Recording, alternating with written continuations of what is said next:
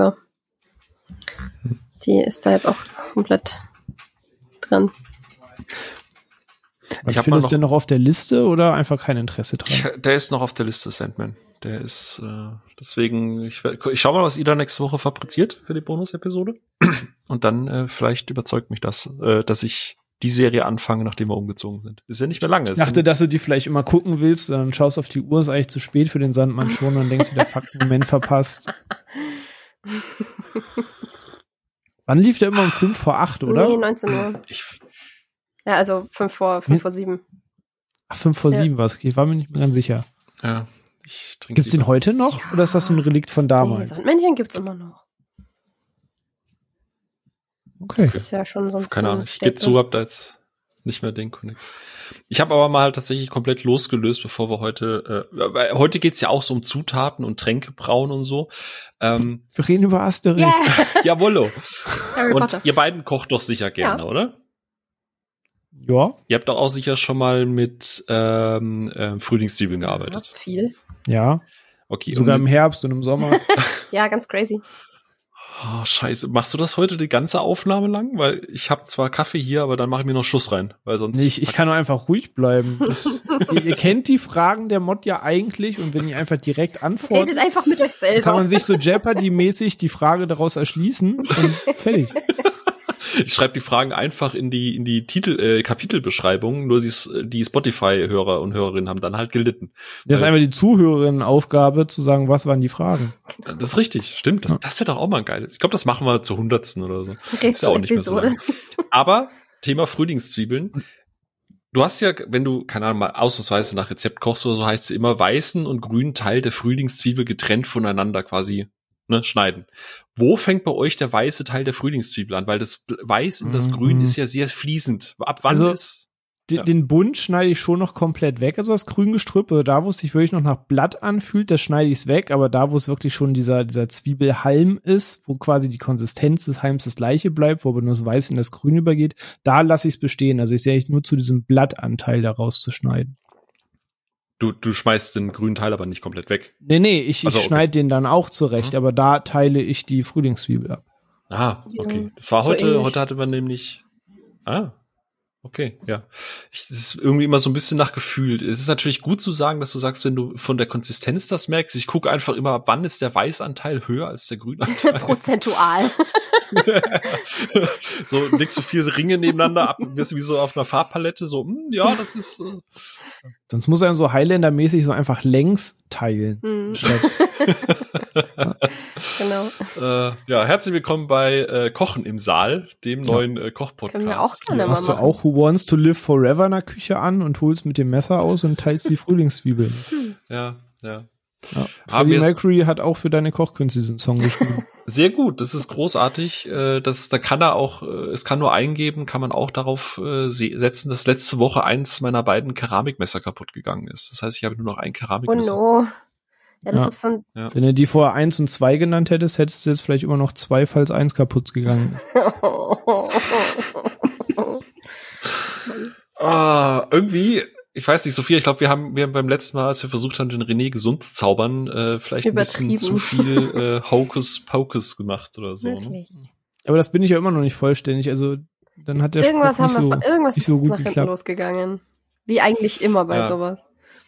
Es hieß doch, wir müssen fünfmal Ichita, Kopita, Melaka, Mystica sagen, oder? Oder waren es dreimal? Ich weiß es nicht. Ich glaube, bei viermal ist der Kasperle-Zauber mit dabei, oder? Habt ihr ein Spell geputtet on me, Fun oder? Funktioniert es dann wie bei äh, hier Ritter der Kokosnuss? Die, die fünf scheidet völlig aus. Zähle bis zu drei und nur zu drei. Äh, ja, ich glaube, so funktioniert Oder haben das, wir da die Manuals verwechselt? Hm. Keine Ahnung. auf jeden Fall haben wir heute Kasperle René da, aber ja. Ich hatte einfach einen richtig beschissenen Arbeitstag und ich weiß ja nicht, warum es euch besser gehen soll als mir. Also müsst ihr das jetzt einfach mit ertragen. So einfach ist das. Okay, na gut. Weil geteiltes Leid und so. Ja, das doppeltes Leid. Das ist doch schön. Wir, wir carryen dich gerne durch. So wie in Overwatch 2. Was? Uh, wollte er jetzt mal einbringen. Wir haben ja noch nie, haben wir schon mal, nee, wir haben noch nie zusammen gespielt. Nee, weil bei dir ging das ja am Wochenende nicht. Ja, den tollen LC 208 Fehler sei Dank. Yes. Fick dich, Blizzard, wirklich. Ja. Aber es läuft jetzt wieder. Wegen dem ganzen Chaos saß ich dann wie so ein Gremlin vorm Laptop und habe mich aufgeregt, dass ich nicht Hearthstone spielen konnte. Ich habe mich aufgeregt, dass ich mich nicht aufregen konnte, weil seien wir ehrlich, wenn ich das spiele, dann reg ich mich auch nur auf. Ja. Toi, toi, toi, der Battlenet Launcher lief bei mir noch. In WoW kam ich rein. Es war wirklich nur Overwatch, was gestreikt hat. Aber dafür 28 Stunden. Yay! Sehr schön. Ja, du wolltest, du wolltest dann unbedingt, du hast ganz oft gefleht, äh, dass ich mit dir spiele. Dann habe ich gesagt, Battlenet. Ah, das geht aber auch nur auf Süddeutsch, ja. ne? ja. Puh. Schwierig. Ich sehe Archangel schon wieder die, die Memes basteln, ne? heute ist wieder Meme-Potenzial. Aber gut, René, äh, äh, ne? Wir haben ja äh, heute mal, also Hokus Pokus. Wir, wir haben es letztes Mal schon gesagt, das ist ja ein Herzensthema von dir und ich komme immer da, ich komme da immer noch nicht so ganz drauf klar. So, also A, dass du ein Herz hast, aber dass es dann auch dafür heute ist, ne? Das heißt, Her Herzensthema hast du ja immer gesagt. Ich habe gesagt, das ist einer meiner liebsten Kinderfilme. Dass jetzt ein automatisch dadurch ein Herzensthema ist, ist dahingestellt. Ich mag den Film sehr gern, aber ein Herzensthema wäre eigentlich schon mehr. Aber es ist einfach nur ein Kinderfilm, den ich sehr, sehr, sehr gerne mag, seit Kindheit an. Macht das zu einem Herzensthema? Ja, für mich schon irgendwie. Ich weiß nicht. Also ich glaube, gut, bei Herzensthema muss ich bei dir zuerst an Over the Top denken, ganz klar. Ja. An das herzhafte Lachen. vielleicht. an das herzhafte Lachen von Schröckert in unserer äh, Action Stars Episode, was du Over the Top genannt hast. Deswegen ist es unsterblich mit dir assoziiert. Aber ich glaube, danach kommt gleich Hokus Pokus. Okay, krass. Dann machen wir irgendwann noch mal eine Herzensthema-Episode. Aber ich nehme den Film in diesen Reigen mit auf. Aber ja, wir reden heute über Hokus Pokus, der wieder warten nach 29 Jahren eine Fortsetzung bekommen hat, pünktlich zur Halloween-Season, was ein glaube ich, ganz guter Grund ist, mal über die beiden Filme zu sprechen, weil das vielleicht nicht nur bei mir ein sehr geliebter Film ist, sondern vielleicht auch bei euch oder Leuten da draußen oder allgemein der Film einen äh, sehr großen Ruf zur Halloween-Season hat. Aber bevor wir über Hokus Pokus und Halloween und wie es so abgeht ähm, sprechen, würde ich euch dann mal fragen, in was für, einem, was für einem Gemütszustand ihr euch aktuell befindet. Ob ihr jetzt auch so in der vollen Spooky Season unterwegs seid zum Horror Oktober oder Schocktober oder wie man ihn nennen möchte, wie ihn viele zelebrieren? Oder was ist aktuell so eure Gemütslage, Phil? Äh, äh, ich ich glaube, das ist seit, seit vielen, vielen Jahren ähm, das erste Mal, dass, dass ich zu der Zeit jetzt bisher außer Hokus Pokus 2 noch keinen gruseligen Film geschaut habe. Nur nichts thematisch passendes, einfach weil gerade viel zu tun, weil wenn dann Vorbereitung für eine gewisse Episode, die ja bald kommt. ähm, oder einfach gerade auch wegen der ganzen Umzugsmotte, Mottenkiste, ne? Aber äh, Scream steht quasi schon bereit und wir haben ja jetzt den zehnten am Zeitpunkt der Aufnahme. In zwei Tagen werde ich zusammen mit dem Ono Halloween Ends schauen in der PV. Das heißt, es wird dann der erste richtige Schocktober-Film dieses Jahr. Okay, Mitte, so Mitte des Monats. Ich sagen, so wie es klingt, auch vielleicht schon der letzte fast. Ja, wahrscheinlich, ja. Also, wie gesagt, Fokus ist gerade auf Umzug, da ist leider. Und die Frage ist, Kim hat das nämlich auch schon gesagt, wenn man in so einem neuen, in einer neuen Umgebung wohnt, so, du bist nicht mehr irgendwie im zweiten Stock in so einer, weißt du, in so einer Zwei-Zimmer-Bude, sondern du bist so in einer Doppelhaushälfte. Ja, du saß im dritten Stock in einer Dreizimmer-Bude, aber. du bist dann in so einer Doppelhaushälfte und guckst du dann schon Home Invasion Filme? oder, oder du musst halt klein anfangen. Du musst erstmal Kevin allein zu Hause gucken. Das ah. paart sich dann noch fast wieder mit der anstehenden Weihnachtszeit. Mhm. Dann hast du einfach Home Invasion Film in der frischen Bude und Weihnachtszeit. Einfach zwei Fliegen mit einer Klappe. Und dann arbeitest du dich langsam hoch. Ey, krass, du hast, du hast echt Schlauheit studiert. Ich sollte dich öfter nach Lebenstipps fragen. Renés Lebenstipps. Ja, können einen Lifehack-Katalog schreiben. Sehr gut. Vor allem am besten ja. als physischen Katalog, den man dann bestellen muss, der dann monatlich zugeliefert wird der dir zugefaxt wird. Ja. 400 Seiten Fax. genau. Behörden gefällt das. Da sehe ich mich. Sophia, wie ist bei dir die Stimmung aktuell? Äh, ich habe heute tatsächlich zum ersten Mal festgestellt, als ich in der Früh ins Auto gestiegen und losgefahren bin. Das Oktober ja, ist. Ja, wirklich. Ist, mein Zeitgefühl ist ein wenig am Arsch. Gerade weil ich jetzt die letzten Leistungen für den Bachelor eingereicht habe und da, davor war alles eine Woche. und jetzt ist Oktober, weil mir ist heute wirklich aufgefallen, wie, wie mega schön es einfach draußen schon ist. So mit bunten Bäumen und allem. Und jetzt komme ich tatsächlich auch so ein bisschen in Oktoberstimmung, was für mich dann halt eher so ein bisschen magisch-mystisch hexig ist. Also nicht ganz so viel Horror oder so, aber schon ein bisschen. Hexig ist ein Adjektiv, ja, ja, oder? Das ist jetzt offiziell okay. ein Adjektiv. Ja, Adjektiv. Ähm, ja, so, so, so ein bisschen schaurig vielleicht, aber nicht, nicht komplett Horror. Und hab dann heute auch passend wieder hexenrote Haare bekommen beim Friseur. Weil ich habe ja Phil vorhin damit geschockt, ich bin tatsächlich ja kein, keine, keine natürliche Rothaarige. sondern nur, nur im Geiste. Man muss da ab und zu mal Geld für ausgeben. Aber jetzt habe ich wieder sehr Winifred Sanderson Gedächtnishaarfarbe. Sehr gut, passend zum heutigen Jawohl. Thema. Sehr schön. Also du begibst dich quasi langsam in die Spooky-Stimmung. Genau. Wie ist es denn bei dir, René, außer dass sein Montag heute gruselig war mit schockierenden Calls? Ich wollte gerade sagen, das war eigentlich schon genug Schocktober für, für den Monat. Ähm, ich bin ganz ehrlich, ich habe mich erst auf den Oktober eigentlich gefreut, weil jetzt ja, ähm, wie heißt es auf Netflix, Gänsehaut um Mitternacht angelaufen ist. Neues Jahr, neue oh, Serie ja. von Mike Flanagan. Mhm. Ähm, es erscheint diesen Monat noch Sachen wie Wendell and Wild. Du hast gerade schon gesagt, Halloween Ends läuft an. Das Kabinett der Kuriositäten startet noch diesen Monat. Fairerweise erst gegen Ende des Monats. Aber es erscheinen noch so ein paar Halloween-Werke, auf die ich mich freue und die ich auch bestimmt noch schaue.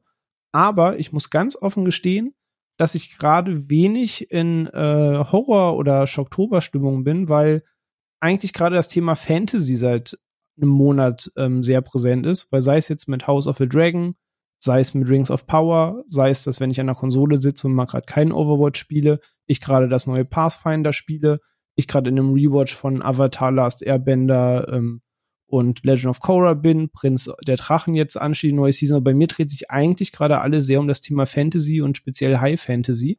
Ähm, das verdrängt logischerweise gerade so ein bisschen die gruselige, spooky Oktoberstimmung. Der ist bei mir eigentlich tatsächlich gerade Fantasy-Fest so ein bisschen angesagt. Ist dir übrigens aufgefallen, dass du High Fantasy gesagt hast und ich keinen High-Witz gemacht habe? Ja, ja. Nicht schlecht. Das hm. ist Darauf aber der Hinweis, wir haben auch eine Shark-Episode. Subtile Werbung kannst du.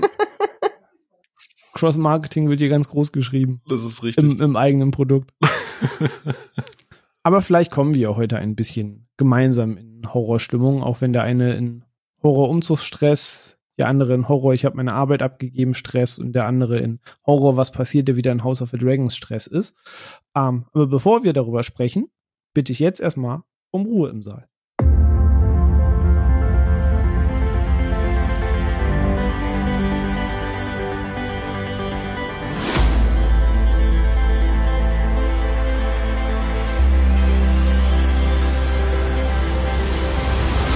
So, da sind wir auch schon wieder zurück und wollen uns den Sanderson-Schwestern widmen. Und zwar, ihr habt schon rausgehört, das heutige Thema ist Hokuspokus beziehungsweise Hokuspokus und Hokuspokus 2, da es seit sehr, sehr kurzer Zeit eine Fortsetzung gibt.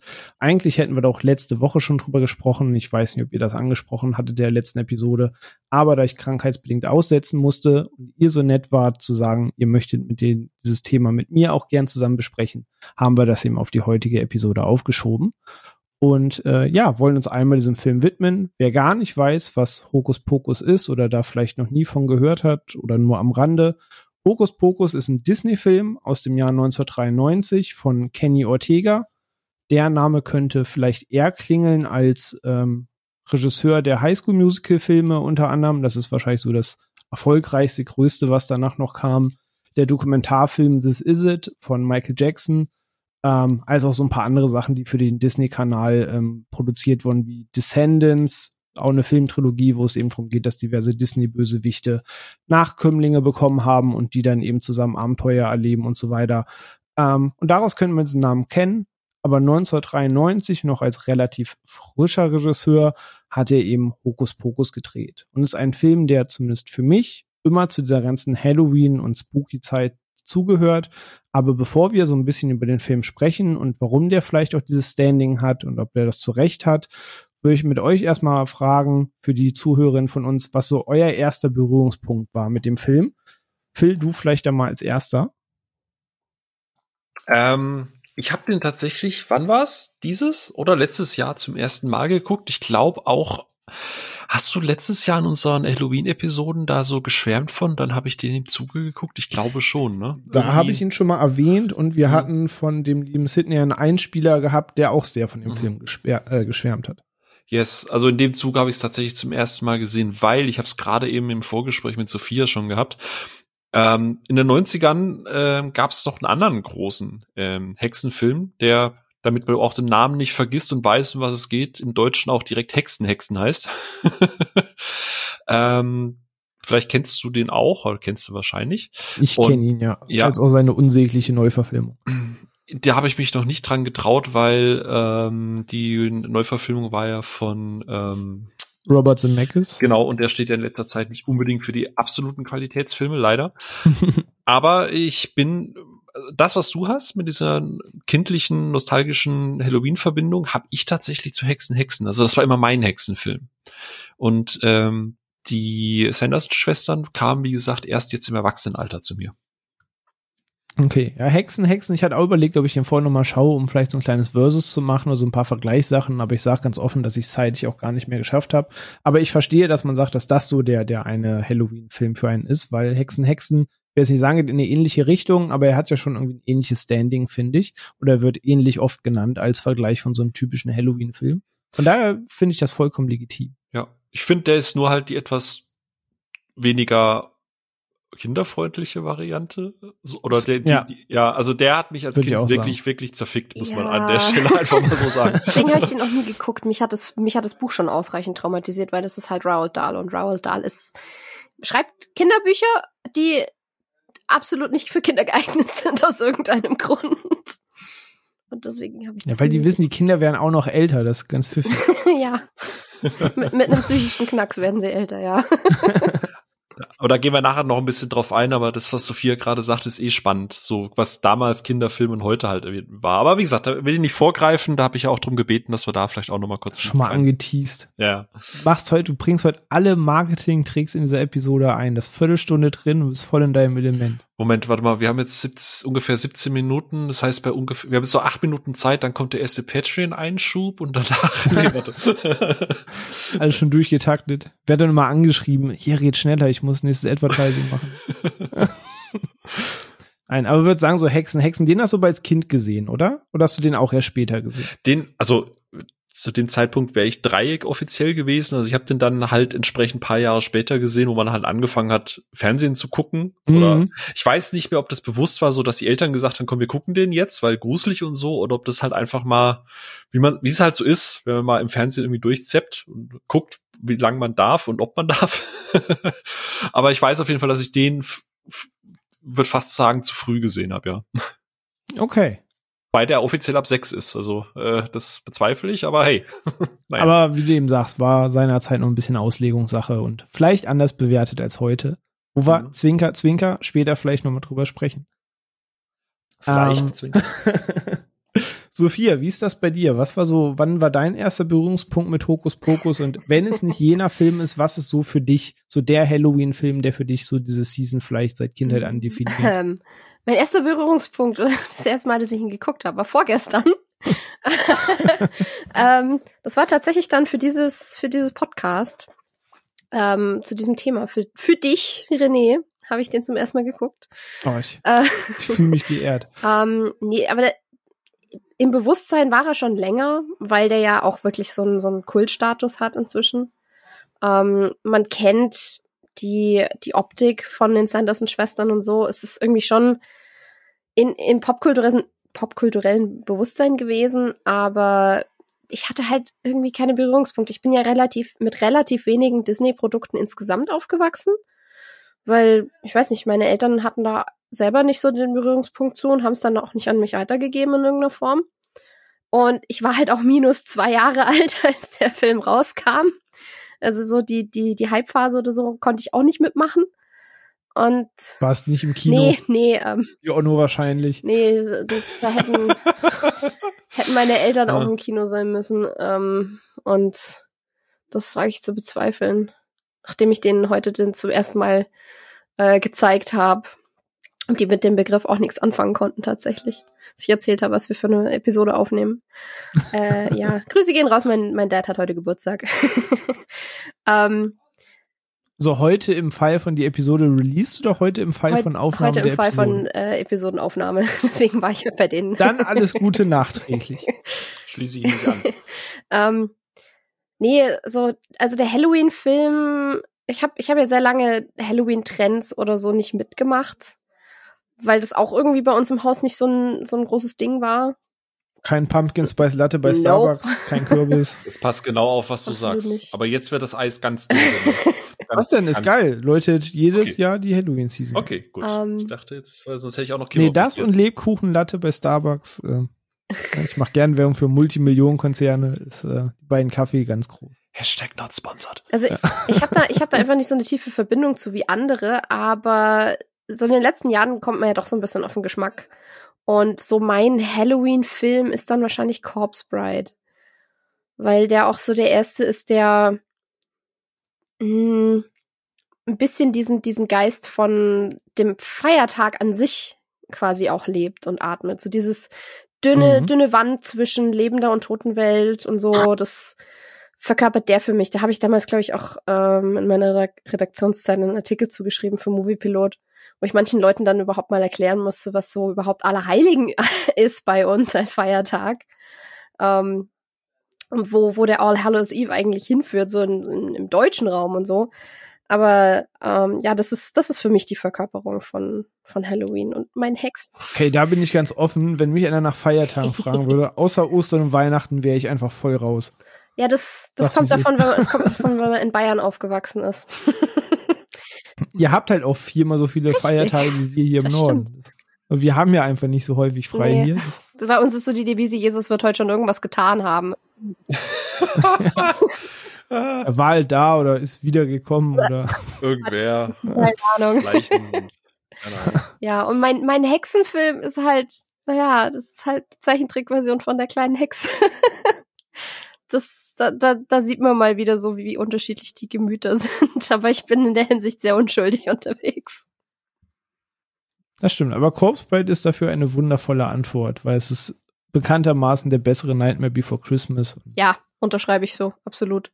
Ich war damals von Nightmare Before Christmas maßlos enttäuscht. Also nicht maßlos enttäuscht, aber ich habe den angeguckt und habe mir gedacht, und warum ist das jetzt so ein Ultrakultfilm? Ich verstehe es nicht. Weil der Soundtrack schon ziemlich mächtig ist. Ja, aber ich mag die Songs aus Corpse Bride lieber. Also der Remains ja, of the Day ist, ist halt schon mega.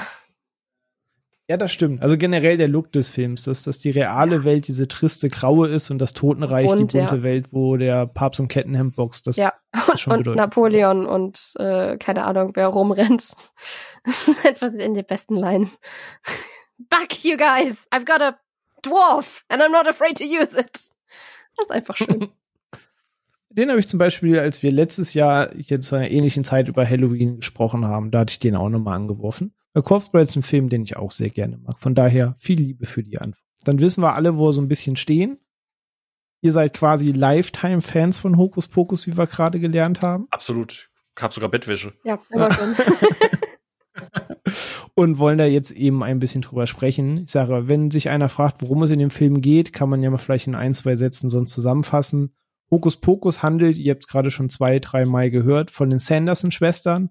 Ein Hexengespann, ein Hexenzirkel, drei Schwestern, die eben verbrannt wurden, da, nee, gar nicht, sie wurden gehängt ähm, vor 300 Jahren und haben aber vorher noch einen Fluch ausgesprochen, dass wenn eine jungfräuliche Kreatur die schwarzflammige Kerze an Halloween entzündet, dann werden die Sanderson-Schwestern für eine Nacht zurück nach Salem kehren. Und wie man sich so vorstellen kann, dauert das in so einem Kindergruselfilm nicht lange, bis genau jenes solches passiert.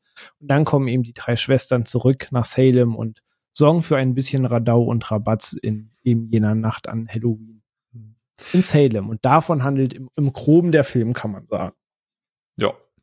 Ich weiß ja nicht, wie es euch geht, aber also wäre ich jetzt eine Hexe und ich würde gehängt werden und ich hätte noch die, die Muse, einen Fluch auszusprechen. Ich würde mir erstmal vor allem erstmal einfach einen Hocker drunter stellen. Auch einfach so ein Lifehack. Ja. Also wenn, wenn ich jetzt, sagen wir mal, ich habe keinen Hocker, weil gab's damals nicht, weil, keine Ahnung, ne? muss Geld sparen.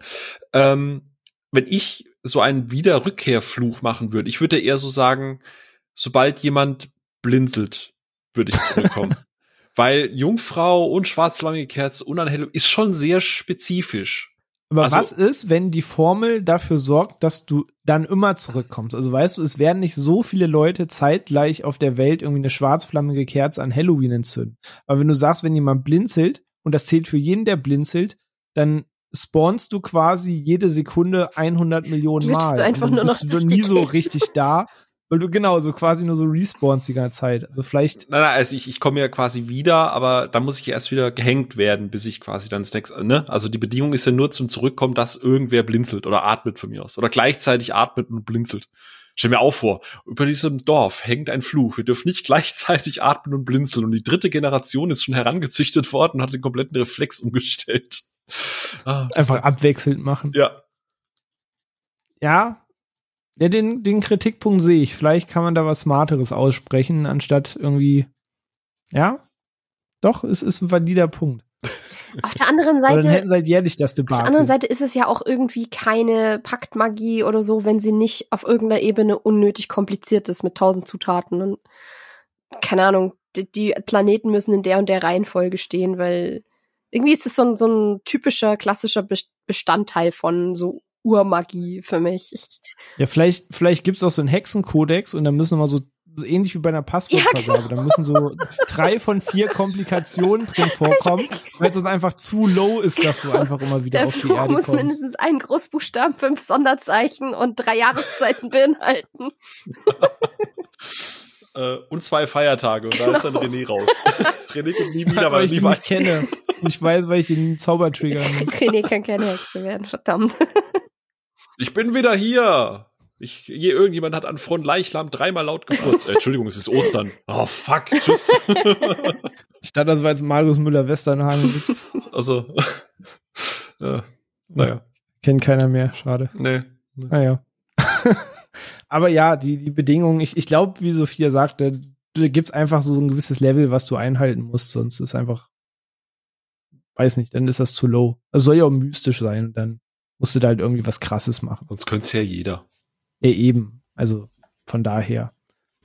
Aber ja, streitbar auf jeden Fall der Punkt, das gebe ich euch gerade, je mehr ich drüber nachdenke, fallen mir noch andere Filme ein, die so, so Trigger haben, wo ich denke, ich weiß nicht, ob einer von euch wer Empty Man gesehen hat, da ist es, sage ich mal, ähnlich beknackt, wie das Böse auf die Erde kommt. Vielleicht gibt's da wirklich so einen unausgesprochenen Kodex. Ich glaube, wir sind da vielleicht in einer heißen Sache unterwegs. Ja sondern mal nachrecherchieren. Was kommt als nächstes, dass irgendein glatzköpfiger Gefangener genau in dem Moment auf einen Planeten abstürzt, wo alle tausend Jahre sich vier Planeten vor die Sonne schieben und es dunkel wird. Also keine Ahnung, weißt du, einfach mal jetzt irgendwas, irgendwas erfunden.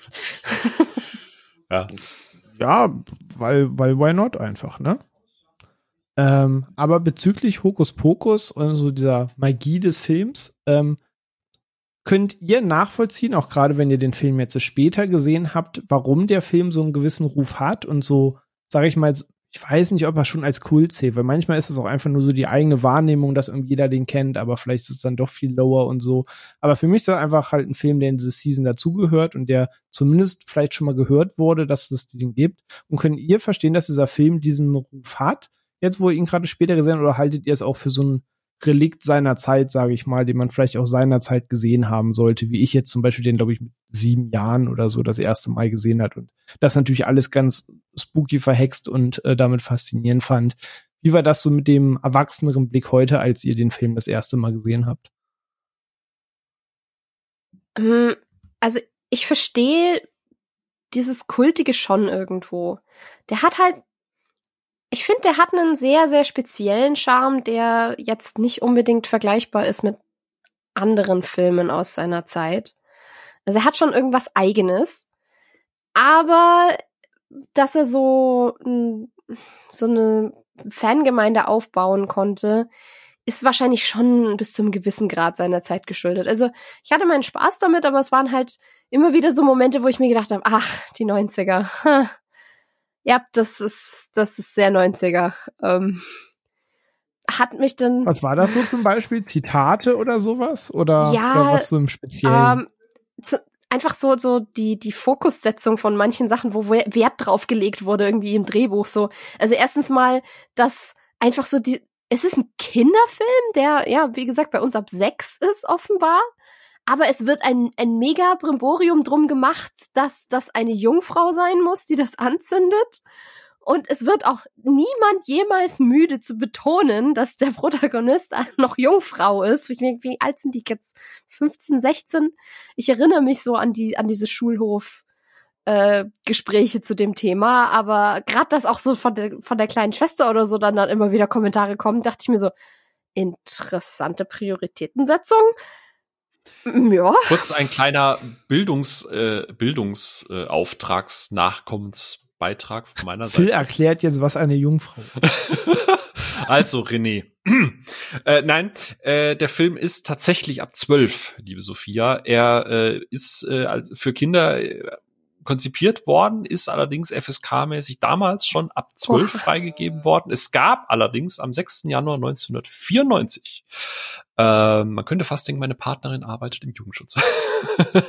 gab es eine um drei Minuten geschnittene Fassung die dann 93 statt 96 Minuten geht und die war dann ab FSK 6. Aber als es dann in Home-Video ging, also DVDs und später Blu-rays und so, dann war es wieder die umgeschnittene FSK 12 Ja, okay, ja gut. Bildungsauftrag zu Ende. Das erklärt einiges. Es würde mich mal fast interessieren, was für drei Minuten man geschnitten hat. Das werden ja. ja mehr Dialoge als Szenen gewesen sein, oder? möglich, dass das dann so Momente waren, wie als die kleine Schwester dem Love Interest vom großen Bruder erklärt, so, ja, mein Bruder redet mega gern über deine Möpse. Und das ist dann so, was? Erstens, warum weiß dieses Kind das? Zweitens, warum reden wir darüber? Drittens, warum ist das Mädel so cool damit? Das waren dann so Momente, so, ah, die 90er. Okay, da hat man Drehbücher einfach noch ein bisschen anders geschrieben. Ja, also ich kann mir jetzt halt vorstellen, dass das wahrscheinlich mit dazugehört oder vielleicht so ein paar gruselige Sachen wie, äh, keine Ahnung, also ich meine, du zeigst ja, wie die verbrannt werden und so, ne? Also Gehängt. ich vermute mal, nee, auch verbrannt. Die werden ja im, im Schulgebäude so, das, später in den ja, Ofen reingeschoben. Ja, gut, stimmt. Aber das sieht man ja und, grafisch. Äh, bei der F ja, aber das weiß ich tatsächlich eben auch, dass bei der FSK lange, lange, lange Zeit das Verbrennen von klar erkennbar menschlichen Personen äh, als das somit eins der größten No-Gos war. Deswegen kann Oha. ich ich habe jetzt auch bei Schnittberichte geschaut, beziehungsweise auch in Vorbereitung, aber leider gibt es da keinen Schnittbericht dazu. FSK-Bedingungen verbrennen von dann, Menschen. Dann Enter. müssten, da müssten da aber jede Menge Märchenfilme auch hart durchgefallen sein, teilweise so jede Version von Hänsel und Gretel immer. Also Max und Moritz ja. so. Ah, das machen wir Wie groß die Chance, dass sie es zu Ende lesen? In einem Bewegtbildformat, ihr Lieben. Ja, deswegen sage ich ja Märchenfilme. Ja. Ja, aber also es sind schon so ein paar Momente, auch, auch von der Sprache her ist es mir ab und zu mal aufgefallen. Also ich habe ihn halt in OV geguckt auf Englisch und wenn dann die zwei Jungs äh, ihn da am Friedhof überraschen und ihn abziehen wollen und dann einer hier so mein Tubular und ich so, wow, den Begriff hat auch lange niemand mehr verwendet. Muss ich an Bill und Ted denken. Ja, das gibt im Deutschen den Gag. Ich weiß nicht, wie das im O-Ton ist. Ich muss gestehen, ich habe immer nur auf Deutsch geguckt. Aber Thackeray, also die Katze, die ihm zurückkommt, natürlich gibt es eine sprechende schwarze Katze in dem Film, ähm, sagt auch, glaube ich, nach der Wiederkehr so relativ flapsig auf Deutsch so, Gott, es hat 300 Jahre gedauert, bis eine Jungfrau eine Kerze anzündet. So. ja, genau das. Und dann auch am, ja, nee, genau am Schluss, wo er dann seine, seine kleine Schwester wieder trifft, so. Und dann so, die kleine Schwester so, ja, warum, was hat denn so lange gedauert, dass du kommst? Und so, ja, ich muss so und so lange drauf warten, dass eine Jungfrau eine Kerze anzündet. Und ich so, boah, Leute, lass den armen Jungen doch in Ruhe, er kann doch auch nichts dafür. Das war schon hart. Er wird ein bisschen slightly gemobbt damit, ja. Aber es ist halt, damit auch jeder weiß, dass er eine Jungfrau ist. Denn, Reden ja vielleicht über Sternzeichen. Oh, das ist natürlich auch wieder eine unklare Anweisung. Ne? Bezieht sich die Aussage der Hexe des Fluches auf das Sternzeichen oder muss ein Sternzeichen Jungfrau auch tatsächlich Jungfrau das sein? muss ich jetzt leider sagen, das ist nur im Deutschen unklar. Im Englischen ah. ist, heißt das Sternzeichen Virgo. Und dann Virgo und Virgin ist halt nicht das gleiche, leider. Ja, Madonna kann bestätigen. Was? Einfach den ganzen Gag durch Klugscheißen. Sorry. Ja, es ist eiskalt. Ja, ich habe auch keine Ahnung, warum Leute, die Sprache, die mit Sprachen äh, irgendwas zu tun haben beruflich, immer so einen komischen Ruf. Keine Ahnung. Ey, wirklich, ich, ich weiß das nicht. Die coolen Leute, die mit Sprache zu tun haben, machen Hip Hop. Das, Hättet äh, euch auch richtig. einfach freuen können, dass ihr was gelernt habt, aber nein. Danke, Danke Sophia. Dr. Sophia Rosenberger. aber wo du es gerade gefragt hast mit dem mit dem Kult, das ist total lustig, weil ich habe das irgendwie nie so richtig mitbekommen als Kult, wie du es gerade schon gesagt hast. Deswegen sage ich, er kann sehr subjektiv ja. sein, ne? Das weil extra so erwähnt. An den Kinokassen hat er damals ja bisschen, ich glaube so 28 Millionen hat er gekostet, 40 Millionen US-Dollar hat er eingespielt. Äh, ist das vielleicht hängt das vielleicht auch mit dem Cast zusammen? Also jetzt bin ich zum Beispiel niemand mehr, der groß mit Betty Midler aufgewachsen ist, aber Betty Midler war ja schon so ein Name. Also ich glaube, meine Mutter ist da ist schon ein Riesenfan von ihr. So, also die Frage ist, ist, ist, ist Betty Midler irgendwie vielleicht auch noch mal so ein, so ein, warum vielleicht ältere Leute den Film so bejubeln? Also ich glaube schon, weil das war, also ich habe heute dann ja eben meinen Eltern so ein bisschen versucht zu erklären, was das ist, so worüber wir reden. Titel, keine Ahnung, Sanders und Schwestern, kein Begriff. Und dann habe ich aber erwähnt, ja, so hier Hauptrolle, ich, ich nenne es jetzt einfach mal Hauptrolle. Carrie aus Sex and the City. Nee, nee, das, da, da hätten meine Eltern wahrscheinlich noch weniger Bezug gehabt. aber dann so, ja, hier Hauptrolle so äh, Bad Midler und dann mein Dad so, ach, Bad Midler! also auf den ist er dann angesprungen. Also kann gut sein, dass die auch irgendwie nochmal so ein bisschen gezogen hat, weil die ist ja schon auch Weißt du, ja. jetzt haben wir mal, jetzt haben wir mal endlich mal eine Episode, wo wir jemand Altes hier brauchen, der gefühlt seit 100 Jahren Film guckt und es ist auch noch nicht da. Weißt du? Es ist, es ist furchtbar. Es ist ja. einfach traurig. Ähm, aber du sagst es halt schon und es ist halt noch, also ich muss ganz ehrlich gestehen, auch in den Film immer Katie Na Najimi, äh, die die Mary spielt. Ich kenne die nur aus dem Film. Die hat aber eine, eigentlich eine relativ umfangreiche Filmografie, aber ich habe nicht einen Film, ich glaube vielleicht die Wedding Planner, so, aber da wüsste ich auch nicht, oder Red Race, aber da wüsste ich auch nicht, welche Rolle sie gespielt hat. Also wenn, dann würde ich halt erst auf Betty Midler und halt eben Sarah Jessica Parker ziehen. Die ja, wann war das? 93? War die 93, 93 schon so eine Nummer? War das? Was hatten die bis dahin gemacht? Ich glaube nicht so viel. Ich glaube dann, ich glaube, wirklich bekannt wurde sie dann danach mit Sex in the City. Footloose oder? hat sie bis dahin gemacht, ja. aber da Footloose so ziemlich ihr erster richtiger Film war, war sie dementsprechend dann noch nicht die Nummer, die sie ist, sondern einfach das nur Sarah Jessica Parker. Okay. Dann hat sie ganz viele Filme gemacht, die bis heute keinen Wikipedia-Eintrag haben. Flug des Navigators, LA Story, Ed Wood, nee, Ed Wood war auch schon danach.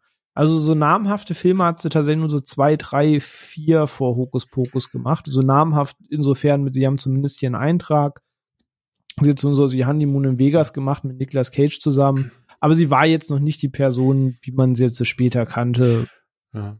Aber wie gesagt, ich glaube halt, Betty Midler ist halt so mit das, das, das für die Eltern damals halt einfach der Name ja, für die Eltern damals gewesen und ja, was für die Jugend war Sarah Jessica Parker mhm. dabei. Ja, ja. Teile von ihr. Und also ich meine so von von der Zeit her, wenn ich drauf gucke, weil ich kenne äh, Kathy und Jimmy halt vor allem aus Sister Act, wo sie ja die die Schwester Mary Patrick spielt. Ähm, das, das war ja ein Jahr vorher erst. Also vielleicht kamen sie da auch von dem, aus dem Eck noch mal so ein bisschen, dass da auch Leute Dann hätte glaube ich, vielleicht heute so einen Ach-Ja-Effekt. Ich habe lange nicht mehr ja. Sister Eck geguckt, oder welchen Film eigentlich immer mochte. Aber. Stimmt, um Gottes Willen, stimmt, da hieß sie auch Mary. Ja, witzigerweise. Super, super, gleiche Rolle. Oh, ist jetzt ganz groß, hier exklusiv in Ruhe im Saal, ist Hokus Pokus und Sister Act Cross Universe. Oh mein Gott. aber, aber das ist jetzt nicht diese rothaarige oder diese bisschen hellhaarige Schüchterne aus Sister Act, das oder? Ist diese, die, die rundliche, die so ein bisschen, so ein bisschen drüber ist. Wow. Die, ähm, ja, die halt, die halt so ein bisschen überdreht ich. unterwegs ist und, und sehr, ja, sehr ja, begeistert. Ja, so rö rötlichen oder kastanienbraunen Haaren. Ihr doch, ich google gerade nach. Sie ist doch die, die ich dachte. Ja. Krass. Aber ohne oh Scheiß, ich gucke mir gerade ein Bild an aus Sister Act. Ich habe gerade Hokus Pokus gesehen. Ich würde sie sogar nicht mal jetzt für die gleiche Person halten, fairerweise. So crazy. Ja, krass. Ich dachte mir beim Gucken ähm, die ganze Zeit, das Gesicht kommt mir irgendwie bekannt vor. Irgendwoher kenne ich sie. Und dann habe ich es halt nachgeschlagen am Wochenende und dann war das so, ah, das ist Mary Patrick. Okay. Ich muss aber gestehen, um deine Frage jetzt nochmal abschließend zu beantworten, René. Ähm, ein Vorteil, den ich finde an Hokus Pokus 2, und ich habe ja dieses Jahr Hokus Pokus 1 zum zweiten Mal geschaut, eben in dem Zuge auch. Und rückblickend, aber das ist jetzt auch schon wieder sehr Special Interest. Also ich beim ersten Mal gucken dachte ich so, okay, alles, was Sophia gesagt hat, ne, so ja, ist schon sehr 90er, aber es ist halt irgendwie noch so ein, wie du damals ja Kinderfilme gemacht hast. Ich glaube auch nicht, dass da so viel Skript entstand, äh, stand und ich glaube, dass da halt relativ auch viel improvisiert wurde am Set oder dass da irgendwer dachte, ey, ich halte das für eine gute Idee. ähm, weil ja auch die, die ganzen Kinderdarsteller und Darstellerinnen, also die Schwestern so, die haben ja alle danach nicht mehr groß irgendwie was gemacht. Also ein typischer Kinderfilm halt einfach. Ähm, aber ich finde ihn mittlerweile, gerade auch mit Blick auf den zweiten, spannend aus filmhistorischer Sicht. Also das klingt jetzt etwas hochgeschwollen, aber ich finde, dass, dass da noch sehr, sehr viel drin ist, was wir jetzt auch vorhin gesagt haben. Ich meine, eigentlich ist es ein Kinderfilm, aber es ist eigentlich FSK 12, da ist sehr viel Erwachsenenhumor drin. Ne, ne, ne. ne. Ähm, so dieses, dass es halt nicht so glatt gebügelt war. Und ich finde, das macht den Film für mich so charmant heutzutage. Es gibt immer, gerade jetzt beim zweiten Mal gucken, wo ich auch bewusster den Film geschaut habe, war das so, uh, das dürftest du heute nicht mehr sagen. Oder, uh, stimmt, das war noch die Zeit. Und das ist mir jetzt beim zweiten Mal, muss ich gestehen, hat der mir jetzt beim tatsächlich besser gefallen und nachdem ich den zweiten geguckt habe, hat er habe ich den tatsächlich noch mal ein bisschen aufgewertet, ähm, weil der einfach noch so ungeschliffen ist, so so so roh, wie es wie du halt Filme nicht mehr machst und das äh, rechne ich dem Film sehr sehr hoch an und ich kann mir vorstellen, wir haben ja zum Beispiel auch auf dem Discord bei uns einige Hörerinnen gehabt. Ich glaube, die La Rosen war das, eine unserer Hörerinnen. Die hat den Film jetzt das zweite Mal versucht und hat wieder abgebrochen, weil es nicht ihrer ist. Aber ich glaube, war es Juna, äh, die ja den Film sehr mag, obwohl sie ihn erst vor kurzem geguckt hat. So und also ich glaube, das kann halt entweder heute noch richtig gut funktionieren oder halt gar nicht. Ich glaube, da gibt's einfach nichts mehr dazwischen drin. Hm? Ja, also weiß nicht, bezüglich diesem Thema mit so, so macht man Filme nicht mehr oder so, so sieht das Drehbuch quasi bei so einem Kinderfilm nicht mehr aus. Dass das Gefühl triggert auch Beetlejuice bei mir mal ganz hart. Den habe ich auch letztes mm. Jahr in der Halloween-Season nochmal geguckt. Der ist ja auch FSK 12. Ähm, und da sind auch so einige Wortwitze drin oder Michael Keaton lässt da einfach einige Dinge vom Stapel, die halt auch krass sexistisch und alles sind, wo du denkst so, uh, da wird heute beim FSK 12 Film wird da richtig wie das Internet brennen. Ähm, aber das war halt einfach seinerzeit so. Also ich muss doch immer noch lachen, shame on me und so. Ähm, aber da ist so der gleiche Trigger, wo ich immer dachte, okay, so ein Film wie Beetlejuice würde heute so in dieser Form auch nicht mehr erscheinen. Ja, das mhm. sind bei mir die vor allem die Jim Henson-Geschichten, wenn ich da dran denke. So, das sind so die, die typischen 80er-Kinderfilme, die immer genannt werden. Auch mit was, was Zeichentrickfilme angeht, dann halt auch so mit den Don Bluth-Sachen, so äh, Geheimnis von mhm. Nim und so. Weil, ja. weil die halt wirklich teilweise noch richtig düster waren und so der dunkle Kristall ist stellenweise fuck auf gruselig. Oder mhm. Labyrinth auch. Also der ist ein bisschen harmloser, aber auch so, ich meine, wie David Bowie in dem Film rumläuft, das ist auch nicht so ganz jugendfrei. ähm, der war, der war, glaube ich, auch so das äh, Sexual Awakening für sehr viele Kids damals. ja, ich meine, guck mal, du hast diese Szene, wo ähm, wir können ja, oder René, ist okay, wenn man mal so ein, zwei Punkte rauspickt? Oder? Ja, ich würde jetzt generell so ein bisschen in Szenen ja. oder Lieblingsszenen und Charaktere übergehen, also ein bisschen offenen Talk über den Film. Also ja. hau raus. Ich meine, ich meine, wir haben ja auch den großartigen Doug Jones, der natürlich mal wieder äh, irgendeine makabere Figur spielt, in dem Fall Billy Butcherson äh, der relativ verkompliziert die der Ex-Geliebte von Winifred, also von Betty Midler ist, aber scheinbar mit Sarah Jessica Parker rumgemacht hat und deswegen hat sie ihn vergiftet und ihm den Mund zugenäht. Ähm, und das erste, was er macht, wenn er endlich quasi als Leiche, als Zombie durch die Gegend gelaufen ist und, und sich von diesem zugenähten Mund befreit, ist das erste, die drei Hexen anzuschreien mit Huren, Schlampen, ich hasse euch, ihr Huren, ihr Schlampen. Und ich denke mir so, mhm, das machst du heute nicht mehr so.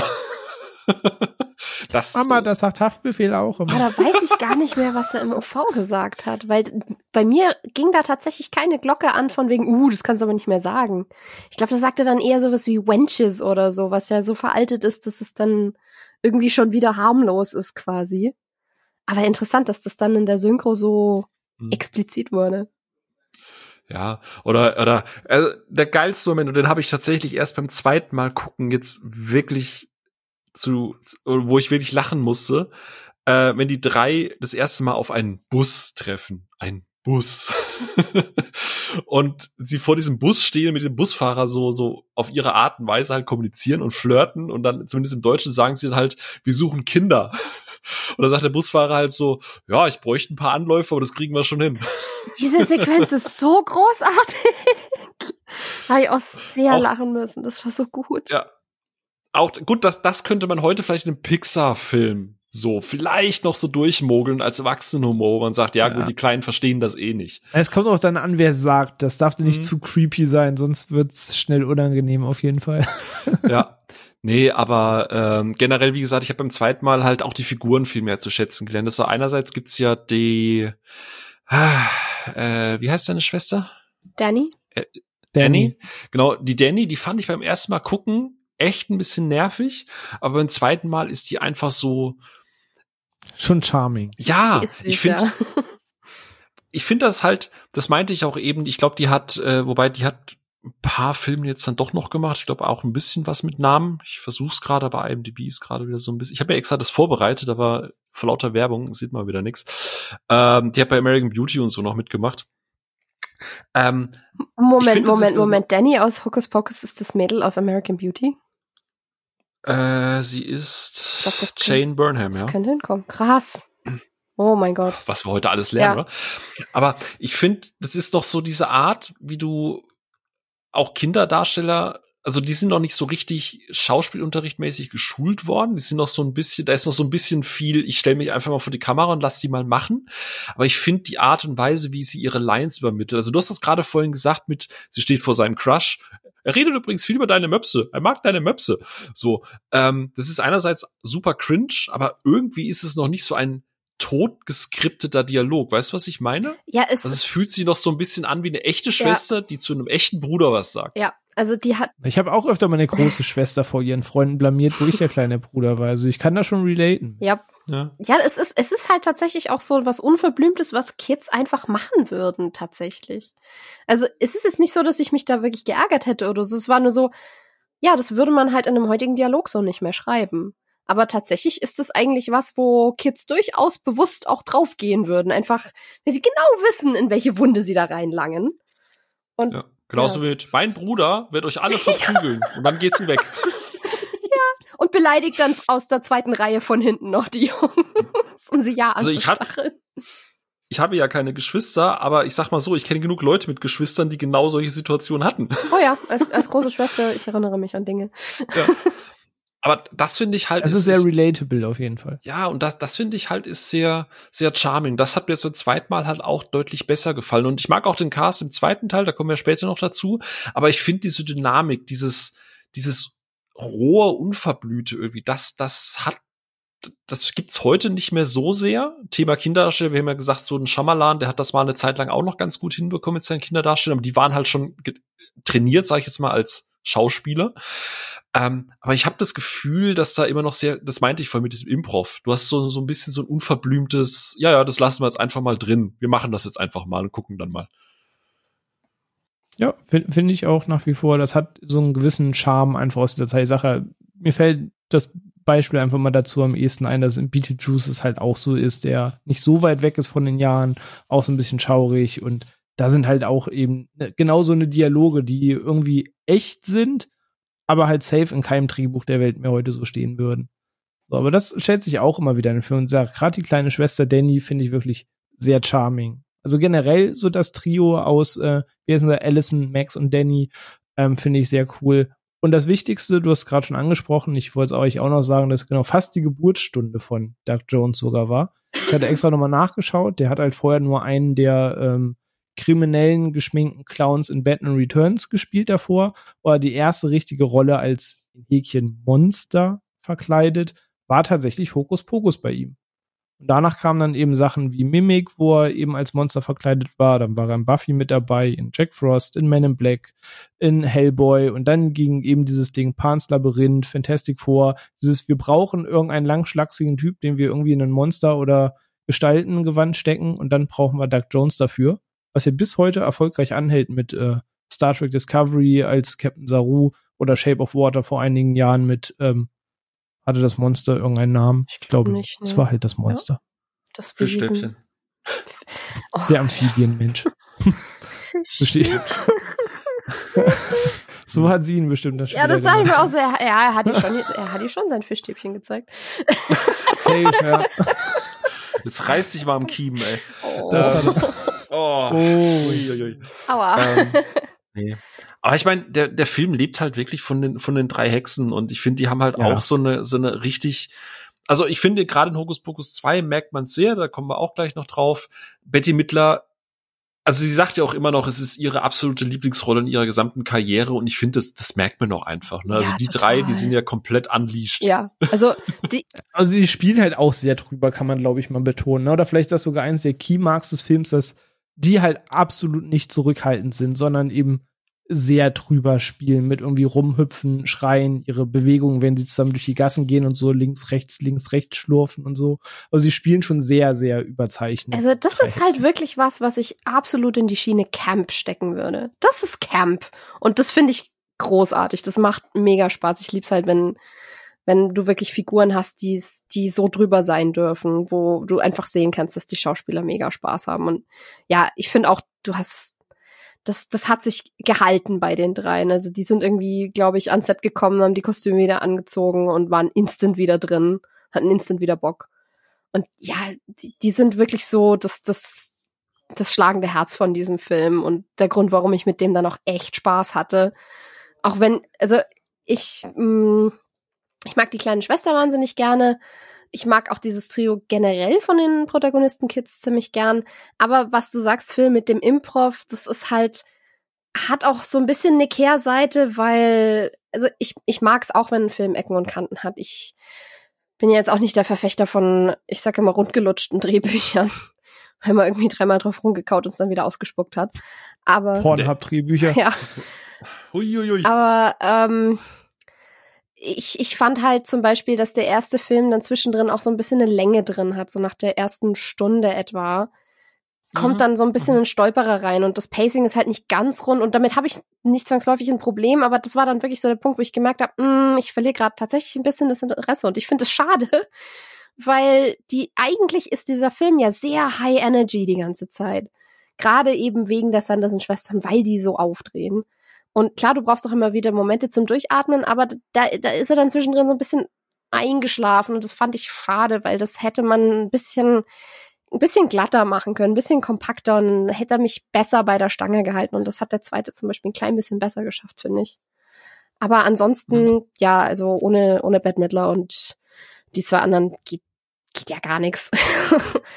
Nee, aber das ist ja vollkommen okay, das zu sagen. Ich meine, Terminator ohne Arnie oder Rambo ohne Sly wäre halt auch irgendwie schwierig. Und von daher darf der Film auch von den drei leben. Ich meine, davon handelt es ja schlussendlich. Mhm. Ähm, aber ja, man muss schon ein kleines Fable für haben, dass das eben alles ein bisschen überstilisiert ist, dass es natürlich eben ne, Kinder noch ein bisschen triggern soll. Aber ihr findet, der hat für euch auch im Erwachsenenalter quasi noch funktioniert, dass er sagen konnte, den, den kann man auch heute noch schauen, der ist jetzt nicht nur Kind seiner Zeit, das, das funktioniert auch. Ja, doch. Auch weil der einfach sehr wenig versucht, krass hochproduziert zu sein. Der ist, mhm, der ist ein Film, den merkst du an, dass ihnen klar war, welche Mittel und welches Budget sie zur Verfügung haben. Und sie machen wirklich genau in dem Rahmen, was sie können. Und versuchen nicht mit dem wenigen, was sie haben, irgendwie was viel krasseres zu erzeugen. Sondern, mhm. ja, sie können halt die Katze nur so und so animieren oder nachanimieren. Und das, das Buch ist halt komplett mechanisch und deswegen ist, sind vielleicht die Augenbewegungen ein bisschen ruckelig. Aber das. Das hat einen gewissen Genau, Charme das hat, das hat einen absoluten Charme und das hat eine gewisse Ehrlichkeit und ich finde, das hält sich einfach sehr gut. Ich finde so Settings und Kulissen, Kostüme und so, dass das passt sich auch alles in so ein relativ rundes Bild an. Also ich finde diese, diese Look and Feel von dem Film halt ganz schön, dass Sehr er eben nicht haptisch. so überbudgetmäßig sein muss. Genau, genau, richtig. Wobei man natürlich fairerweise auch an der Stelle kurz anmerken muss, ich meine, wir reden von 1993, das Jahr von Demolition Man ähm, oder den Mario Brothers Film. Ähm, oh Gott, aber ich habe Flashbacks. das ist ein wilder Ritt, dieser Film. Ja, absolut. Ähm, aber zum Beispiel, äh, also wir reden immer noch davon und wir, ne, Thema Inflation und ne, ne 1993 ein Budget von knapp 30 Millionen Dollar. Also ein Demolition Man mit zwei Top-Stars zu der Zeit, also Stallone und Snipes, hatte 57 Millionen, also knapp das Doppelte. Ähm, das ist 30 Millionen, ist jetzt nicht, dass das ein Indie-Film ist. Also der Nö, hatte schon Geld dahinter. Das, das schon, aber am Ende steckt ja immer noch Disney hinter zumindest. Ja, klar. Ne? Ja, aber äh, ich bin komplett bei dem, was was Sophia sagt. Ich glaube, man muss das, man muss so ein bisschen überlegen, was möchte man von diesem Film haben. Ich glaube, der ist halt eher aus, der, der ist schon ein Kind seiner Zeit absolut. man muss halt auch mögen, dass die Effekte so sind, wie sie sind. Du hast es gerade so schön gesagt, dass das halt mechanisch alles ist. Das sind echte Sets. Die sind ein bisschen schräg. Du merkst, dass die, wenn die sich irgendwo an, eine, an einen keine Ahnung, an einen Metallkessel lehnen, dass der Metallkessel halt gefühlt wie äh, halt einfach aus Styropor ist und plötzlich ein bisschen nachgibt oder so irgendwas. Ähm, oder dass da halt irgendwie ähm, ganzer Menschenmob sich irgendwie um ein klar ersichtliches Kunstwaldgebilde halt irgendwie ver äh, versammelt also es fühlt sich halt teilweise so ein bisschen wie Theaterstück an. Und ich glaube, wenn du das magst, wenn du dich darauf einlässt, dann kannst du da mit diesem Film wirklich eine Mordszeit haben, weil wie gesagt, ein Großteil der Gags ist wirklich großartig, die drei sind wirklich super. Aber wie hast du es genannt? High Energy, ne? Also man muss sich schon damit abfinden, dass eine Sarah Jessica Parker die ganze Zeit irgendwie im Hintergrund von Betty Midler geschlagen ja. wird und dann nach ihren Rattenschwänzen sucht, während sie hinten dran komische Torso-Bewegungen ja. macht, als würde sie versuchen, den, den, den Holzzaun anzurammeln. Oder also, wie im Kreis springt oder. Ja, genau. Genau. Oder den Teufel anflirtet. Genau. Also ja. Generell sind sie so ein bisschen toxisch zueinander, was aber halt auch einfach ein Teil des mhm. Witzes ausmacht. Was witzigerweise halt auch im, im, im später, äh, ne, ist ja auch ein bisschen eingestampft worden. Aber eigentlich sind die drei, auch das könntest du heute eigentlich fast, und das haben sie auch dann nicht mehr, äh, so kannst du es eigentlich nicht mehr machen. Eigentlich ist Betty Mittler ständig dabei, eine von den beiden irgendwie zu verprügeln. Und ich meine, ich meine, äh, äh, Mary bietet dir irgendwann mal an, als alles irgendwie vor die Binsen geht, so, ah, Winifred, was kann ich tun, damit du glücklich bist? Möchtest du mich mal wieder verprügeln? Ach nein, Mary, das macht mir auch keine Freude mehr. So, hm, okay. Weird King, but okay. ah, ähm, Familienbande.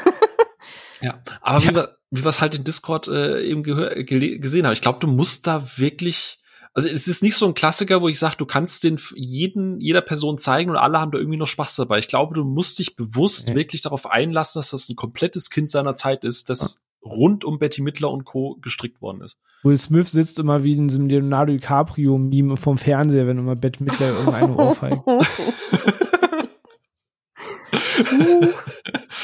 uh, ja, mu muss er durch. Ja, muss er. Äh, er mitleben. Hat genug Millionen auf dem Konto, um diesen Gag, den er niemals von mir hören wird, äh, ja, das ist immer so, das, das ist immer so das ähm, hier Woody Harrelson-Meme aus äh, Sieben Psychos, wo sich da mit den Geldscheinen die Tränen da trocknet. Äh, genau. Ja, hältst ihm die Wange hin, kommt Will Smith und klatscht ja auch noch auf die andere. ähm, ähm, das wäre gierig. Das ist richtig, ja. Nee, aber wie gesagt, beim ersten Mal schauen fand ich den okay hab nicht so ganz verstanden, warum du den so krass, also nicht krass, ne, also aus, wie du es ja schon gesagt hast, warum du den halt so magst, warum du den so schätzt. Und jetzt beim zweiten Mal gucken, auch jetzt wieder zu der Zeit, habe ich mehr zu schätzen gelernt, gerade auch, auch mit Duck und dass da halt Fun Fact, Doug Jones wird ja, äh, macht ja einmal den Mund auf, dann kommen Motten raus und es waren tatsächlich echte Motten. Also der hatte tatsächlich echte Motten im Mund und äh, dieser Ekel und alles, was wie die drumherum reagieren, äh, war tatsächlich echt und das merkst du dann bei dem Film halt auch. Ja, das klingt nach Doug Jones. ja, genau und und das meine ich halt. Alles fühlt sich irgendwie, das macht alles gar keinen Sinn. Also auch mit, sie dürfen nicht auf den Friedhof, aber irgendwie drüber kreisen schon, aber dann stellen sie sich an wie die letzten Dullis. Also die sind halt wirklich einfach Slapstick. So, die sind halt einfach unfähig, Echsen zu sein. Ähm, aber wenn du dich darauf einlässt, glaube ich, kann man da heute noch mit Spaß mit haben, auch wenn der Film jetzt knapp ziemlich genau 30 Jahre alt ist. Ja, das stimmt. Ja, wie gesagt, bei mir war so ein Kindheitsding. Ich habe ihn mit sieben gesehen, war von so einem ganzen Look, von der Musik, von den Kostümen sehr verzaubert. Die, die Hexen haben eben genauso funktioniert als Kind, dass man das natürlich irgendwie aufregend fand. Ähm, und dann hat sich das über die Jahre immer so gezogen und dann hat sich das einfach so stillschweigend etabliert, dass das so einfach ein Kindheitsfilm ist, den man gerne in Erinnerung hat, der dann auch zur Halloween-Season immer mal wieder lief. Manchmal beim Vorbeizappen, manchmal bewusst anmachen, manchmal nur bestimmte Stellen. Und dann hat sich das einfach so als Kindheitserinnerung ins Hirn gebrannt und so hat er dann das Standing bekommen, das er ihm heute hat. Ähm, aber nochmal abschließend, vielleicht jeder eine Lieblingsszene, vielleicht nennen auch alle drei gleich die gleiche Szene, weil es blöd gesagt schon so eine Key-Szene in dem Film vielleicht gibt. Ähm, aber habt ihr so eine, die ihr rausstellen würdet, wo er sagt, so das wäre so meine Lieblingsszene in dem Film? Fang doch du mal an. Ich bin mal sehr gespannt.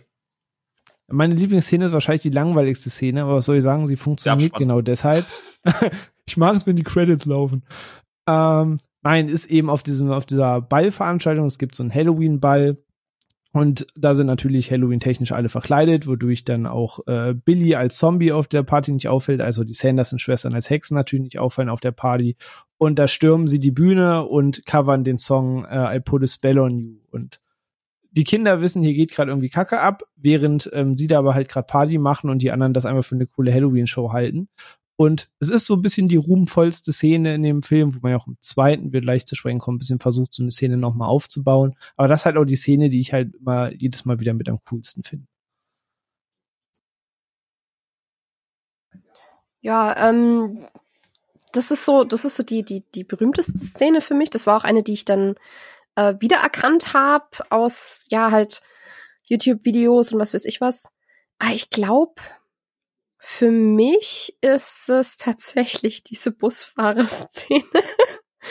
Weil die ist halt schon echt verdammt lustig und die ist so bescheuert. Und, und man muss aber auch sagen, die hätte nicht funktioniert, wenn der Darsteller von diesem Busfahrer nicht so verdammt smooth wäre. also, ja doch, wie sie da davor steht und dann so, we desire children.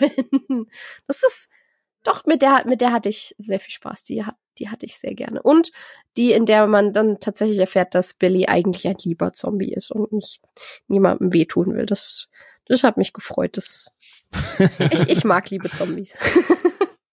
Magst also Warm Buddies? Ja. Ja. Sehr gut. Über den haben wir den ich letzte. Woche auch genannt in irgendeinem Kontext, glaube ich.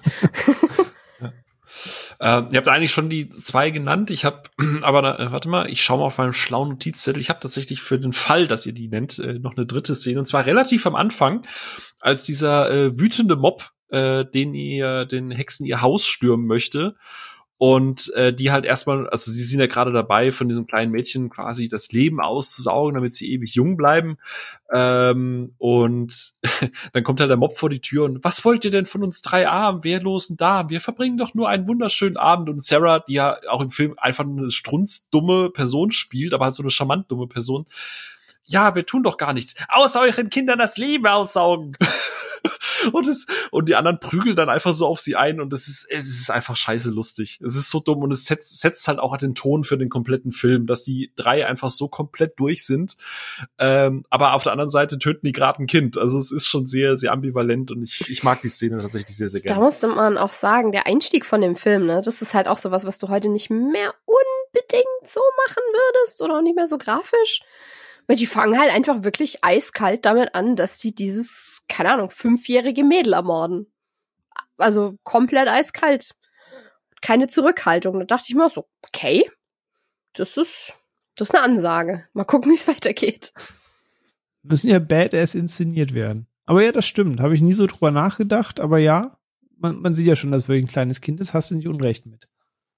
Aber so, sie müssen ja ein bisschen bedrohlich dargestellt werden. Vielleicht, vielleicht deswegen. Aber sehr schön. Dann freut es mich auf jeden Fall, dass der Film euch auch noch im Erwachsenenalter erreicht hat und ihr nicht sagt, was hast du da als Kind geguckt, ähm, sondern dass er immer noch seinen Charme ausspielen konnte. Und äh, ja, dieses Jahr sollte es tatsächlich soweit sein, dass dieser Film eine Fortsetzung bekommen hat, ähm, die im Mai announced wurde. Da gab es die Ankündigung, ich weiß gar nicht, ob es irgendein Disney-Event war oder ob es out of context war. Ich bin der Meinung, dass es wieder mit irgendeinem der inzwischen vielen Messe-Events von Comic-Con bis sonst von die wir haben, ein Announcement war, wo das stattgefunden hat, dass dieses Jahr, jetzt 29 Jahre später, Hokus Pokus 2 gedreht werden soll. Und ich glaube, es war auch schon mit diesem Announcement, dass sie gesagt haben, dass eben der alte Cast dafür zurückkehrt, dass eben die drei Sanderson-Schwestern nochmal in ihre Rolle schlüpfen. Und einen Monat später, im Juni, gab es dann zumindest so einen ersten Teaser, wo man sie dann einmal so kurz die Stimmung und alles sieht und dann natürlich einmal auch kurz die Hexen, wie gesagt, so Salem, we are back. Ähm, aber ich kann schon mal vorweggreifen, dass meine Begeisterung sich relativ zurückgehalten hat beim Announcement, weil so gerne ich diesen Film mag, gehört das in diese Reihe von Filmen für mich, die vielleicht nicht zwingend nach einer Fortsetzung schreien und für mich okay sind, wie sie waren. Ähm, aber fairerweise habe ich rein auf dem Papier auch wahrlich keine Top Gun-Fortsetzung dieses Jahr gebraucht. Und holy hell bin ich froh, dass es eine Top Gun-Fortsetzung dieses Jahr gab, weil er bei mir stand jetzt immer noch Platz eins der Filme ist, die ich dieses Jahr gesehen habe. Ähm, und dementsprechend wollte ich da auch sehr open-minded sein, ob Hokus Pokus das nochmal gelingt. Hatte eben aber die größte Angst, ob dieser Film nochmal diesen Charme hat oder ob das einfach ein bisschen später gelitten hat. Aber wie sieht's bei euch aus? Vielleicht sei die Antwort ein bisschen kürzer, da wir auch gerade gelernt und gehört haben, wann ihr den Film das erste Mal gesehen habt und wann ihr damit in Berührung getreten seid. Aber gab es trotzdem gewisse Feelings, als ihr von dem Announcement gehört habt? Ging das an euch vorbei? Habt ihr das überhaupt mitbekommen? Phil, wie Hast du da was zu sagen oder war das einfach da? Ich habe eine ähm, eine Plattform, äh, die nennt sich äh, auf Twitter NoctukX äh, oder auch Krasser René. Typ, glaube ich, ne? Ja, ja, und der hat äh, in so einer, der hat einen Podcast, irgendwie, ich glaube René im Saal oder sowas. Ja, ja. Und äh, der hat mir gesagt, äh, Hokus Pokus 2, guck. Und das habe ich dann gedacht, okay. Ja, okay, krass. Also muss ich gleich also mal connecten mit dem Typen. Ja, cooler Typ. Ich glaube, du könntest dich gut mit ihm verstehen, aber tatsächlich ging an mir vorbei. Also ich habe weder vom Announcement noch da irgendwie Teaser oder Trailer oder irgendwas gesehen. Also ich bin direkt auf den Hinweis, wir reden darüber, ist, ist released worden, rein da.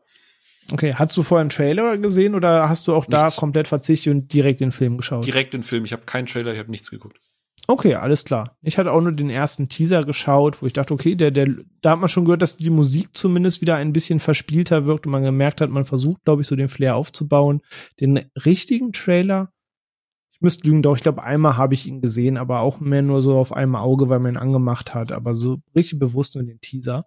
Ähm, also vier, wie war das bei dir? Wir haben gerade gehört, du hast das ja ganz, ganz frisch geguckt. Hast du das trotzdem mitbekommen, Mitte diesen Jahres, dass da was ansteht oder ging wahrscheinlich, oder ging das in dem ganzen Stress, der eh dieses Jahr so von dann ging, wahrscheinlich mit Prüfungen und Arbeit und allem an dir vorbei? Hm, das ist ja der Witz bei mir. Ähm, von der Existenz von solchen Filmen kriege ich, das kriege ich immer mit, weil ich ja Datenbankpflege mache und neue Filme anlege als Job. Und ich komme nicht drum rum, das dann mitzubekommen. Also arbeitsbedingt wusste ich davon und ich dachte mir dann halt so, ja, ähm, jetzt eine sehr späte Fortsetzung. Dachte mir halt so, das ist halt wieder so ein typisches Disney-Ding, weil die halt jetzt zu einigen älteren Sachen doch wieder ja Fortsetzungen gebracht haben. Ich meine, es kommt ja jetzt dann noch die Serie zu Willow und solche Sachen. Dachte ich mir so, ja gut, das ist halt jetzt wieder so ein, macht halt mal wieder Cola aus Nostalgie, ne? Und war da halt, das hatte halt sofort diesen Beigeschmack für mich und Nachdem ich den ersten ja nicht gesehen hatte, war es mir aber halt relativ egal und ich habe jetzt auch nicht groß irgendwelche Teaser geguckt oder so. Und dann dachte ich mir so, ja, ich meine, jetzt gucke ich halt mal, jetzt schauen wir halt mal. Okay, also hast du es auch quasi einfach auf dich zukommen lassen mit mal gucken, ob es der nächste Cash Grab ist oder ob es vielleicht ja. ein bisschen mehr Substanz genau. hat ist halt, glaube ich, das Beste, wie man heutzutage generell dieser Sache entgegengehen kann, weil, ne, wie gesagt, wir hatten jetzt schon einige Verfilmungen, wo ich gesagt hast, okay, hätte man die gebraucht? Keine Ahnung, wahrscheinlich nicht, aber hat man es gut gemacht, auf alle Fälle. Aber wir haben auch immer wieder die Fälle, wo man sagt, okay, das hat jetzt wirklich keiner gebraucht. Ähm, ich glaube, der nächste Film, wo ich diese Diskussion dann wieder führen werde, wird der neue Beverly Hills Cop sein, den ich auch auf dem Papier absolut nicht brauche. Kann es trotzdem funktionieren, auf alle Fälle. Äh, lass ich mich auch mal überraschen. Aber ich ging mit einer ähnlichen Geisteshaltung an den Film ran, wie ihr eben auch zu schauen. Wenn es richtig Bahn geht, gibt's immer noch den ersten Teil und dann sagst du halt, at least you tried. Oder es funktioniert halt und im Zweifel hast du einfach eine schöne Ergänzung.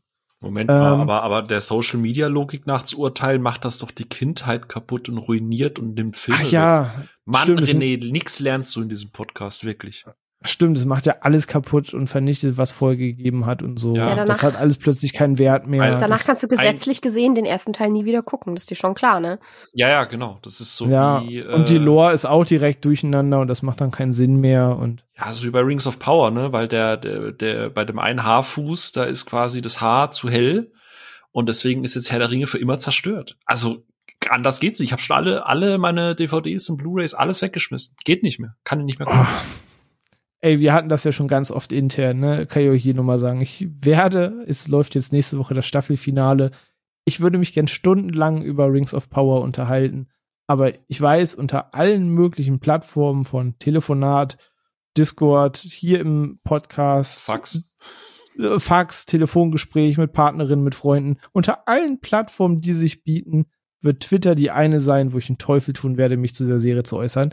Und Facebook auch nicht.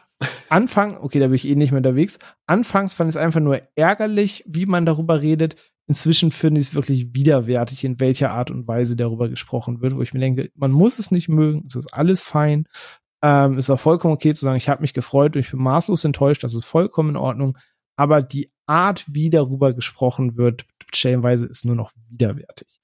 Ähm, aber deswegen wird es eventuell ja mal, Zwinker, Zwinker, eine andere Plattform geben, auf der man sich vielleicht mal zu dieser Erde, die sich irgendwo in der Mitte befindet, äh, mal reden wird. Hm. Smarter Teaser, muss ich mir notieren. Cross-Promo-Teasing. Okay. Ja. Haken dran. Und wenn da nicht viel abgeht, dann ist das die Hohlerde. Und dann Bitte mach weiter. Ah, okay. Genug schlechte Mittelerde-Gags für einen Hokus-Pokus-Podcast. Haken dran. Ähm, nein, wir haben ja eben schon gesagt, Sequels und wie man dazu stehen kann, was wir eben auch gesagt haben, die drei Schwestern kehren zurück und auch Doug Jones als Billy Butcherson kehrt zurück. Das heißt, wir haben schon mal vier bekannte Gesichter, die eben noch mal Bock auf diese Rolle hatten. Gedreht ist es diesmal aber nicht von Kenny Ortega, sondern gedreht ist es diesmal von Ann Fletcher. Ähm, wer sich jetzt fragt, who the fuck ist Ann Fletcher? Ann Fletcher ist die Person, die Filme gemacht hat wie äh, Selbst ist die Braut, 27 Dresses oder den ersten Step Up. Das sind vermeintlich so die drei berühmtesten. Oder Filme der Babynator. Ah nee, stopp, da ist sie nur Additional Crew. Nee. Nein. Genau. Und Titanic auch nicht, da war sie nur Tänzerin im Background ähm, oder Choreografin. Bei Babynator, genau. Nee, als Regisseurin sind so die drei größten Filme schon die eben drei genannten, wovon zwei mindestens gut sind. Den dritten habe ich selbst die Braut je gesehen. Spielt Ryan Reynolds und Sandra Bullock mit. Wahrscheinlich habe ich ihn gesehen, ich kann mich nur nicht mehr dran erinnern.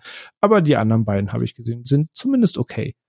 Ähm, und jene hat eben auch Hokus Pokus 2 verfilmt. Und wie das so oft ist bei Fortsetzungen, die ein Legacy Cast besitzen, nenne ich es mal, ähm, ist ja so ein etablierter Begriff inzwischen, gibt es eben nicht nur die alten Leute, sondern es wird auch ein neuer Cast zur Seite gestellt.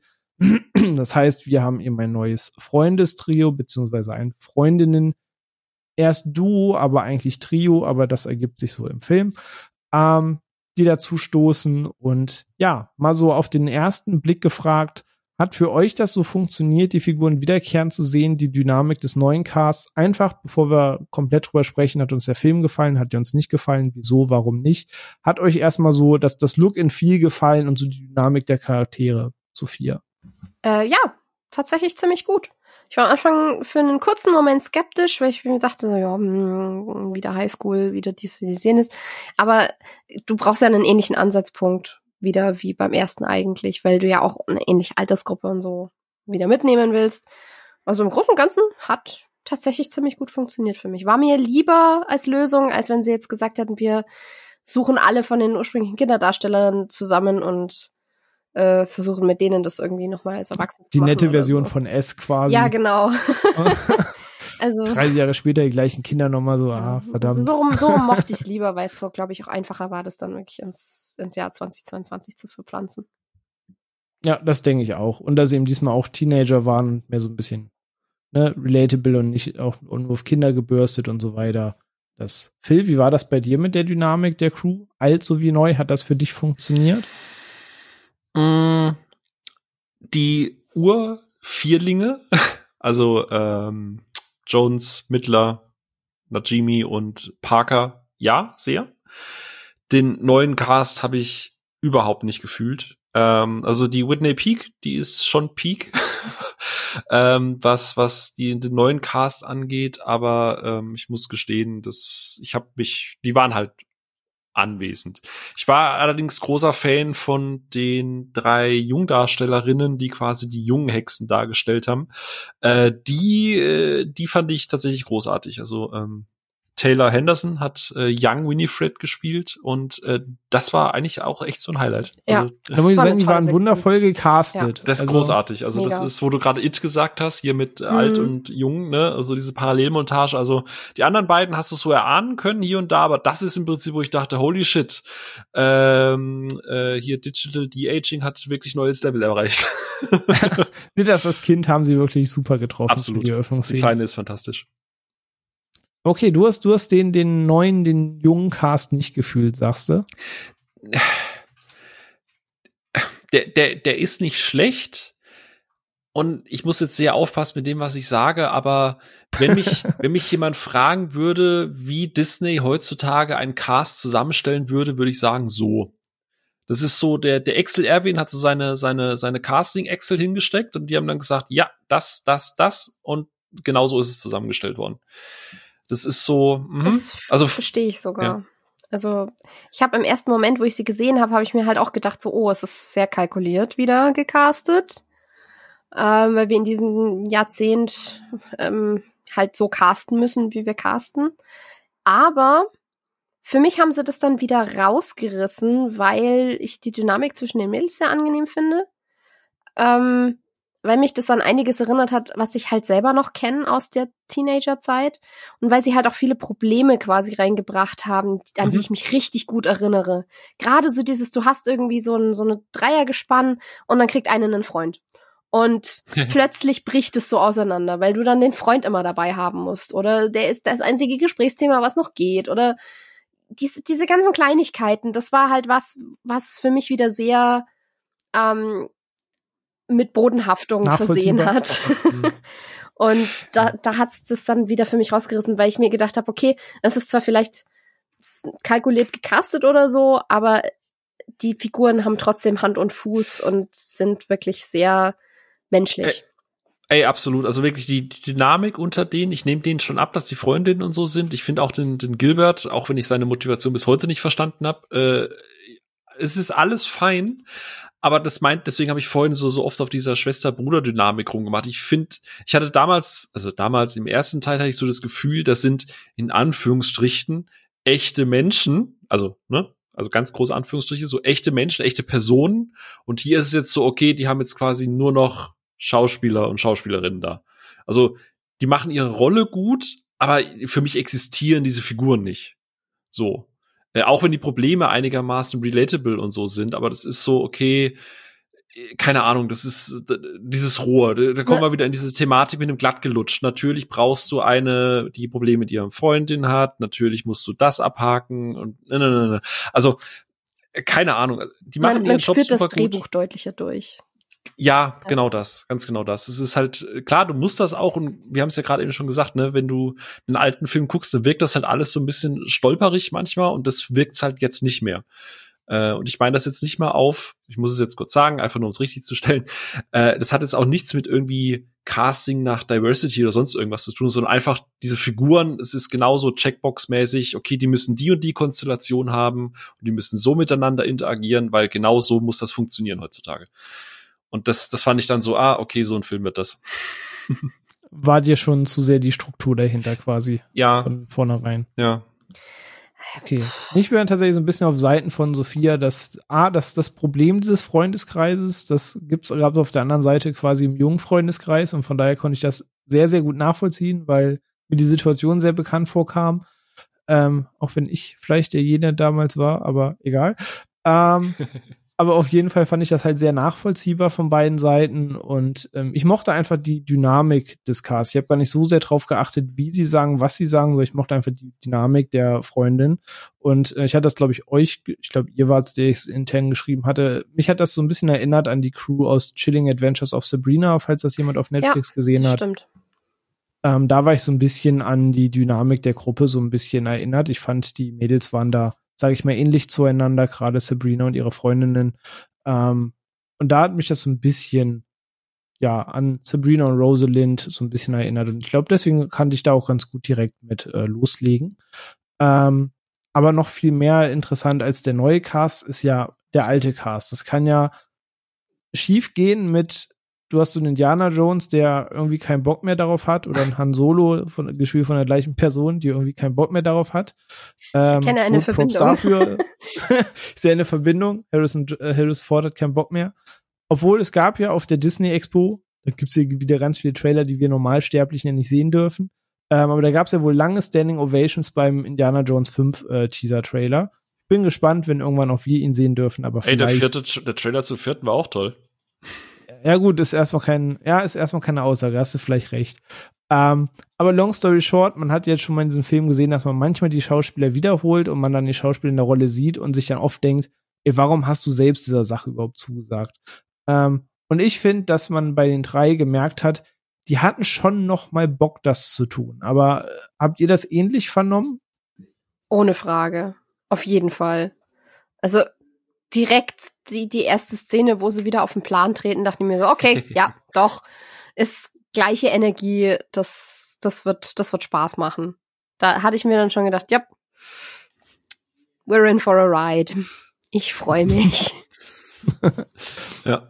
Ich hatte tatsächlich am Anfang wirklich Sorge, ähm, weil sie ja erst mit diesen jungen Hexen angefangen haben. Und ich dachte mir so, oh Gott, bitte macht nicht, und da kommen wir wieder zu dieser Checkbox-Thematik, vielleicht kann man das jetzt besser einsortieren, bitte macht jetzt nicht dieses, wir zeigen jetzt denen ihre Kindheit und guck mal, wie arm die eigentlich sind und dass wir dann plötzlich mitfühlen müssen mit den Sanders-Schwestern, die im ersten Teil so das abgrundtief böse eigentlich waren, die Kinder töten. Ja, bitte macht bitte nicht macht, das mit das Maleficent genau. mit ihnen.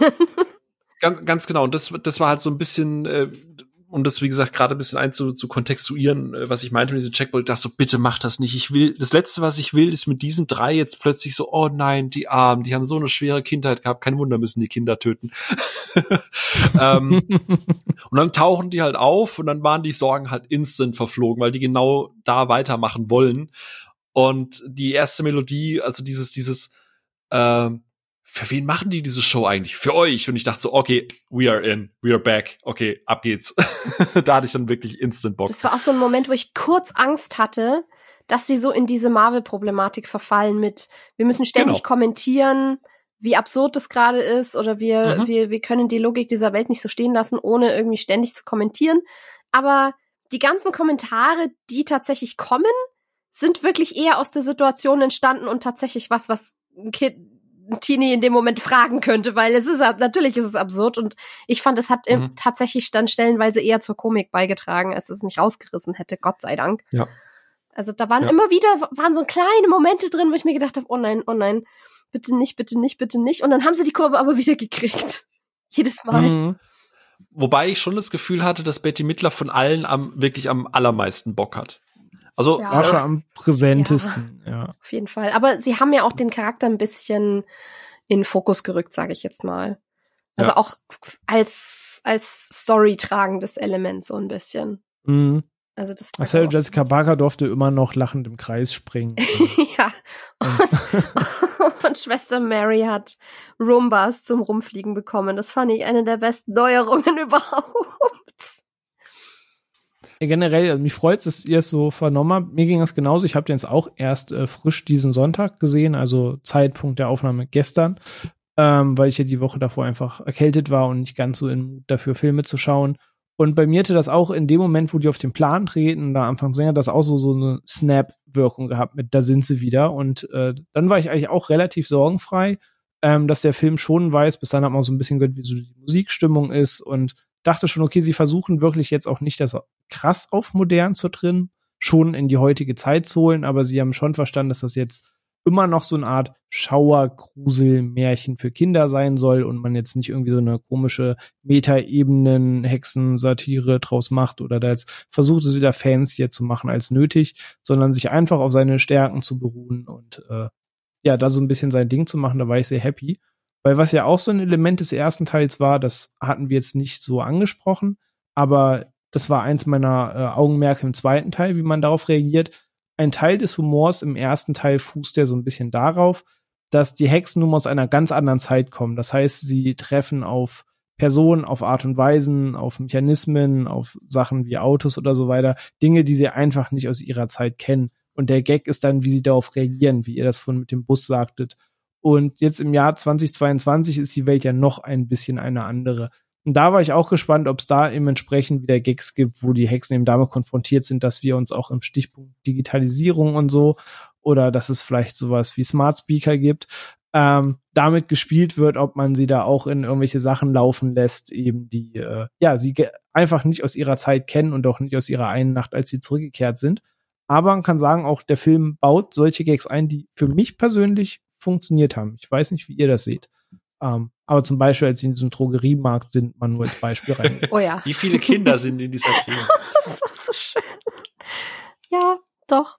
Hat, hat für mich gut funktioniert. Also ich hatte, wie gesagt, sie hat, sie hat statt, also im, im ersten Teil hat sie ja dann quasi einen, glaub, Staubsauger so zum Fliegen gehabt. Und jetzt waren es zwei Roombas. Das ist, das, das ist Peak Comedy. da hatte ich meine helle Freude dran. hat sehr gut funktioniert. Ja, schließ, schließ mich an. Also es gab ein paar, paar echt coole Gags. Aber wie gesagt, ich weiß halt nicht, ob du den, äh, oh Gott, jetzt gehe ich direkt ins Altersshaming über. Ich weiß nicht, ob du denen einen großen Gefallen tust, in einem äh, Apotheken-Supermarkt Neonlicht mit Weißlicht äh, diese, diese geschminkten Damen da reinzusetzen in ihren Kostümen. das jetzt nicht, also es ist halt generell, das hat jetzt halt nichts mit, mit den drei Darstellerinnen zu tun. Es ist generell so, wenn du einen Film hast, wo es um Kostüme geht, wo jemand irgendwas verkörpern soll und du leuchtest die Person falsch aus, wirkt es halt immer sehr schnell wie so eine Cosplay-Party.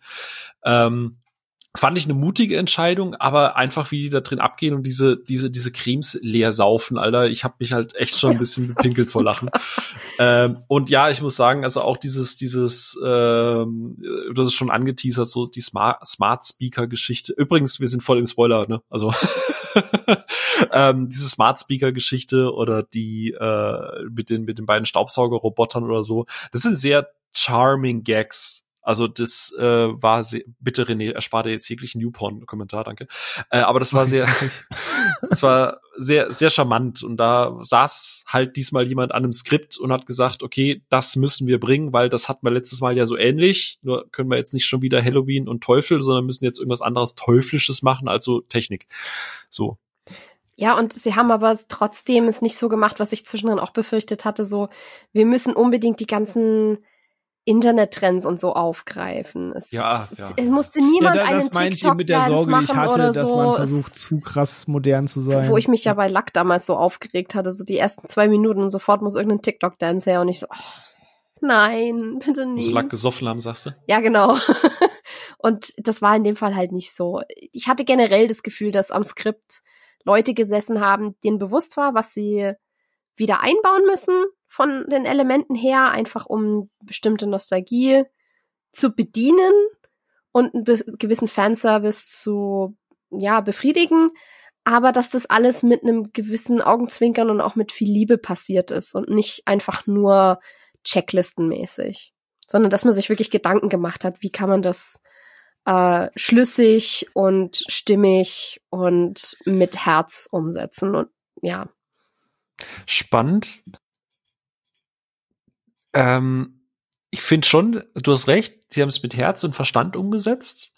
Aber ich finde, es fühlt sich trotzdem sehr Checkbox-mäßig an. Wir haben, wir hatten eine Musical-Nummer, wir brauchen eine Musical-Nummer. Wir hatten eine große Tanzszene mit Kostüm, wir haben eine Tanzszene mit Kostüm. Also, das ist schon sehr Checkbox-mäßiges da drin, was die Gags angeht. Wir hatten irgendwas mit einem neuen Besen, jetzt braucht man noch einen moderneren Besen. Also, du hast für jeden Gag hast du das exakte Pendant, nur halt in der sehr abgesofteten Variante. Also eigentlich hast du jeden Witz, den du im ersten Teil hast, auch mindestens in der Art irgendwie im zweiten dabei. Also ich finde, check, also das ist, das ist nicht mal negativ gemeint, weil was einmal funktioniert, funktioniert auch ein zweites Mal, dann modernisierst du das und schon hast du quasi einen neuen Film. Das ist vollkommen fein. Aber ich finde schon, dass sehr vieles davon Checkbox-mäßig unter ist ja, habe ich vielleicht auch falsch formuliert. Also wie gesagt, ähm, du merkst, dass den Leuten klar war, das muss rein, das muss rein, das muss rein. Aber es mhm. fühlte sich halt eben nicht nach Excel Erbin an, sage ich jetzt mal. Okay. So, gut, so wie du ihn nennen würdest. Also genau. Ja. René, was sagst du denn da? Du musst dich jetzt entscheiden. ich bin da ein bisschen zwischen euch. Er hat Szenen, wo ich mir denke, ähm, du, du lehnst dich an Szenen an, die es schon mal gab Du kümmerst dich jetzt aber nicht viel drum, eine neue Szene wie diese zu schaffen, über mhm. die man dann im zweiten Teil lacht, so wie man über jene im ersten Teil gelacht hat, sondern es ist so ein irgendwie enger Spagat zwischen, wir nehmen diesen Gag nochmal auf und es ist ja auch in gewisser Weise Fanservice, weil du verstehst ja, auf was es anspielt und das macht dann vielleicht auch diesen Gag gerade nochmal aus. Wünsche dir an mancher Stelle aber auch, dass es halt einen eigenen Gag nochmal hat. Und ich war irgendwie, oder ich war durchweg schon gut unterhalten von dem Film ähm, und mag den auch ganz gern aber er hat schon immer diese Momente gehabt, wo er sich halt sehr anlädt. Er hat auch ein paar eigene Gags, bei denen ich wirklich lachen und schmunzeln musste, auch so typisch überzeichnete Dulli-Charaktere, wie ein Bürgermeister, der irgendwie der Volldulli ist, der einfach nur einen karamellisierten Apfel haben möchte. Und Mike. Und, Shoutout an Mike. Mike ist der Beste. Mike, der, der Überdulli, genau, eben der Freund der einen Freundin, der ist auch nicht ganz die hellste Kerze vor Torte. Und holy hell sahen die Äpfel lecker in dem Film aus. ähm, aber dann hat er eben auch Szenen, wo man gemerkt hat, ey, wir hatten diese I Put a Spell on You Szene, wir brauchen jetzt irgendwie noch mal so eine Szene. Und dann hast du diese Blondie One Way or Another Cover Szene. Ähm, klar muss ich da schmunzeln, aber du siehst halt natürlich, ja, es soll eine Szene sein, wie eben jetzt die I Put a Spell on You Szene ist. Und dann fand ich diesen Ball eben noch charmanter.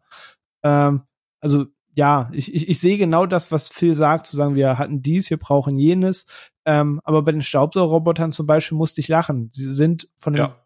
ne, gefangen an einer Stelle und denkst dir, uh, wie kommen sie raus? so, die, die, Lösung lag auf der Hand und der Gag hat funktioniert, weil es charmant gelöst ja. war, weil es nur Sinn die, macht. Und dann musste ich auch wirklich lachen und denken, okay, das, das, das ist smart. Die Dämonen aus Supernatural dürfen niemals Hocus Pocus 2 gucken. Gerade wollte ich sagen, Sophia, hast du, da können wir jetzt René mal bewusst ausklammern, ganz kurz. Hast du, warst du als Supernatural-Fan auch einfach stolz darauf, auf diesen Gag? Ja, definitiv. Das war so. Sehr schön. Ah, niemand, niemand darf Crowley jemals Roombas zeigen. das war schon super. Ich, find, Und ich glaube, das ist das erste Mal, dass wir es schaffen, dass René keine Ahnung hat, von was wir reden, oder? ich habe die komplette Serie auch geguckt. Das habe ich Ach, dir so gesagt, bevor du die angefangen hast. Ich könnte dir das Trap Ende spoilern, wenn du mich ärgerst. Also. Ja, okay, okay. Sorry, Bro. Ich, ja. ich finde es aber lustig, dass du sagst, du fandest die Ballszene zum Beispiel charmanter, weil ich mochte die neue Version lieber.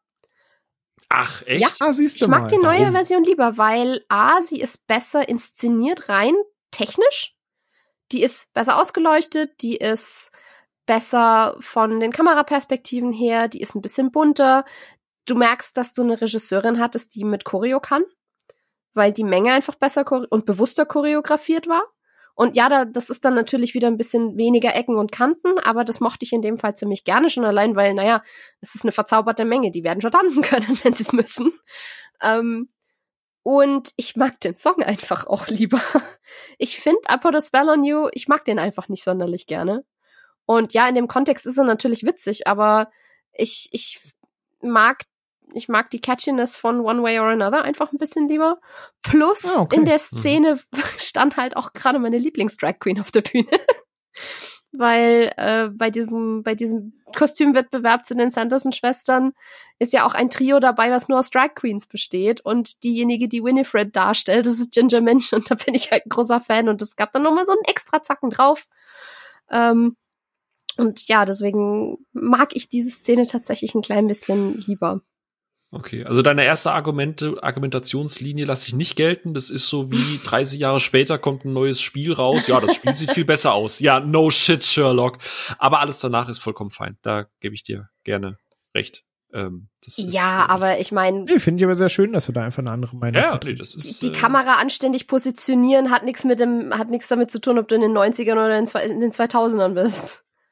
West Side Story war musicaltechnisch auch besser inszeniert als Hocus Pocus und der ist älter. Hm. Okay. That's true.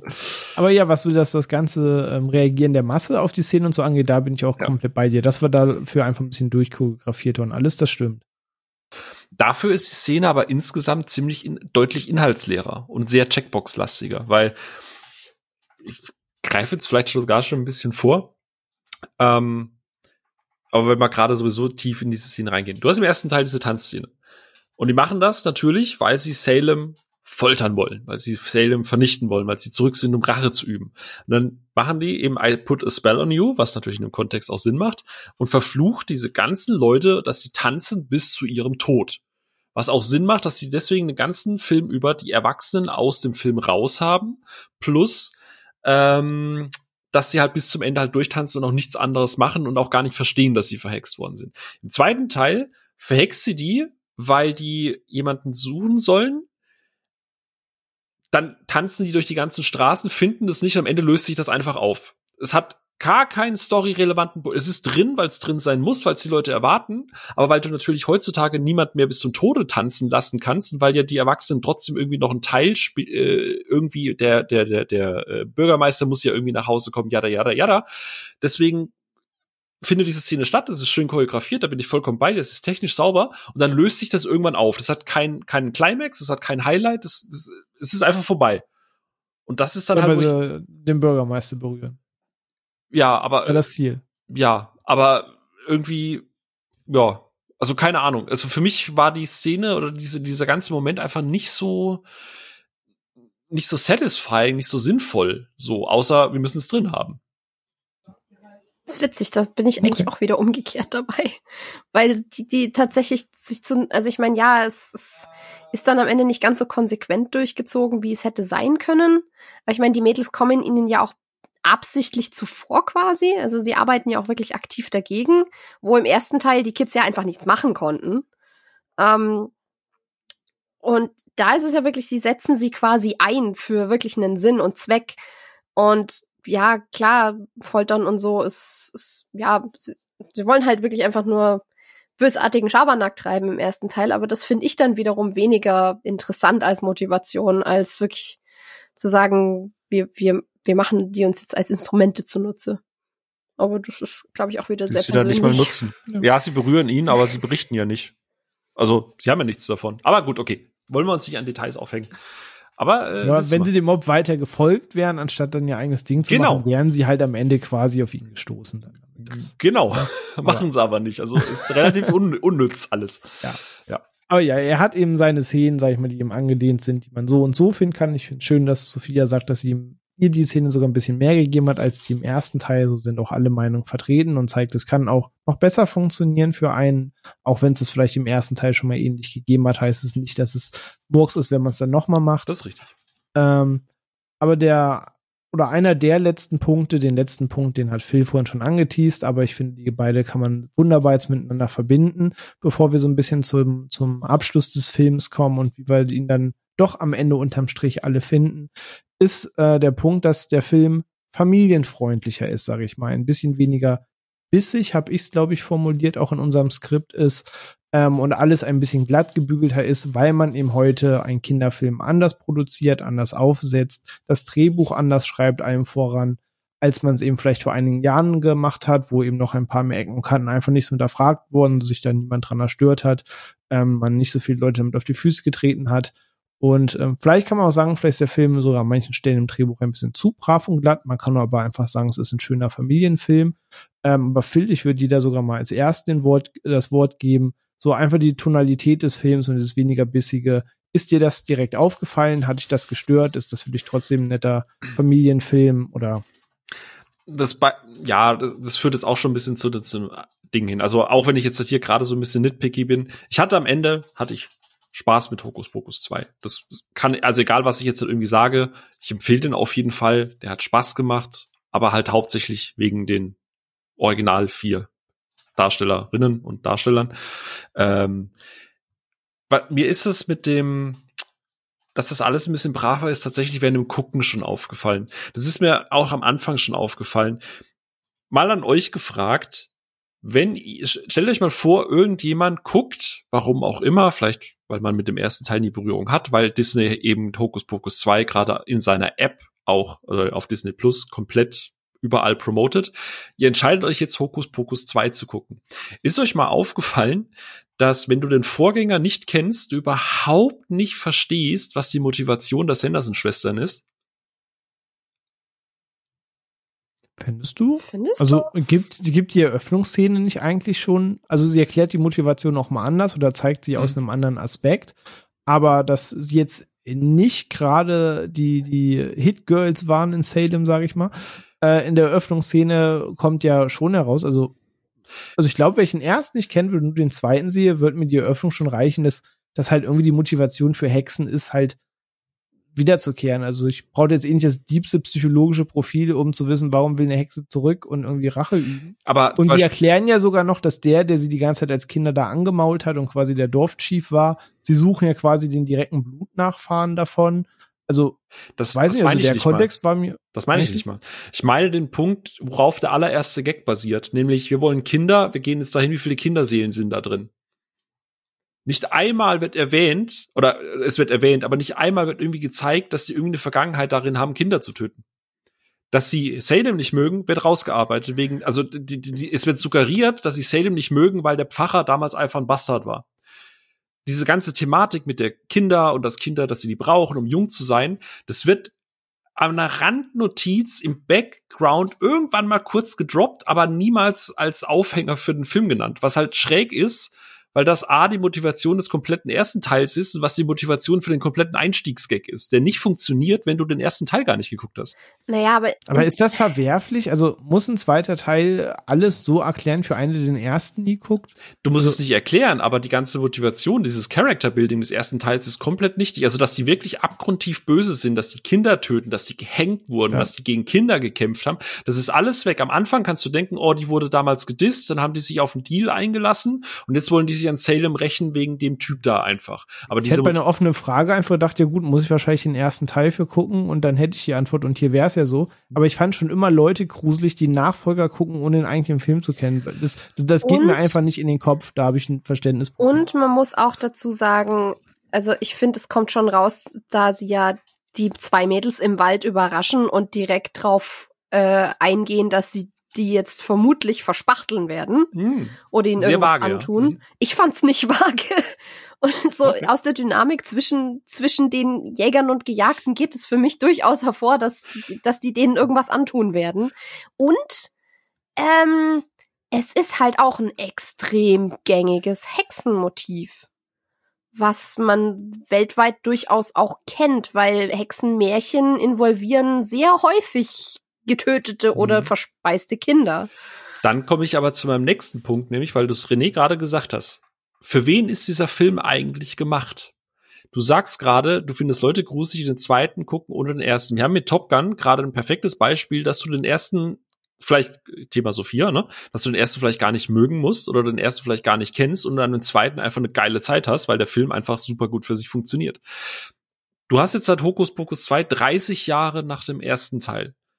Wer ist dein Zielpublikum? Die Leute, die damals Kinder waren, es gruselig fanden, ergo wir. Ähm, dafür ist der Film das kann ich jetzt sagen, zu glatt gebügelt. Mir fehlt diese komplette, dieser Erwachsenenhumor da drin, mir fehlt dieses etwas morbide da drin, mir fehlt dieses gruselig, es ist nichts gruselig, es ist nichts schrecklich, auch selbst selbst Billy äh, Billy Butcherson ist deutlich runtergedampft, der ist nicht mehr so staubig, der bewegt sich nicht mehr ganz so krass, es ist alles ein bisschen smoother, damit es für Kinder tauglicher ist. Und jemand, der jetzt ein Kind ist, interessiert denn der erste Teil? Funktioniert der erste Teil 30 Jahre später noch für, für den?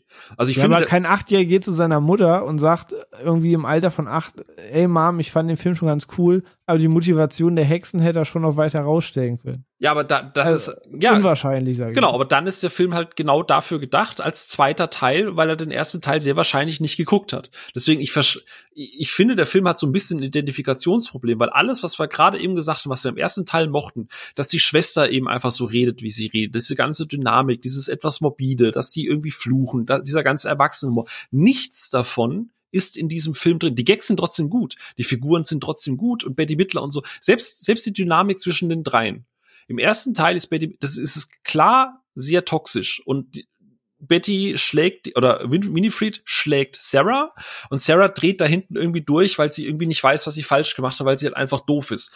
Jetzt in dem Fall das einzige, was Betty Mittler macht, ist einmal Sarah gegen den Bauch stupsen und der Mary einmal auf die Finger klopfen. Ich habe das, du, du siehst hinten, dass diese, dass die Sarah einfach überhaupt nicht mehr so richtig weiß, weil sie immer reagiert hat auf Winnie. Und dadurch, dass Winnie sie ja nicht mehr schlagen darf, steht Sarah halt hinten dran und steht halt rum und dreht sich ab und zu willkürlich. Naja, aber sie brüllt sie ja schon trotzdem noch ordentlich zusammen. Es ist vielleicht nicht mehr so physisch, aber es ist trotzdem immer ja. noch auch toxisch. Ja, aber das sind halt die Punkte, wo ich sage, das ist alles so dermaßen runtergedampft, dass deswegen hat es für mich den ersten Teil aufgewertet, weil der einfach so so eine Art Zeitrelikt einfach ist. Ja, ich verstehe vollkommen, warum sie die Dinge nicht mehr so gemacht haben, aber die Dinge, die ich im ersten Teil charming fand und wie gesagt, gerade diese etwas erwachsenen anzüglichen Gags, wo du halt weißt, okay, da ist es für ein erwachsenes Publikum gemacht worden, weil der Film jetzt ist auch wieder FSK 12.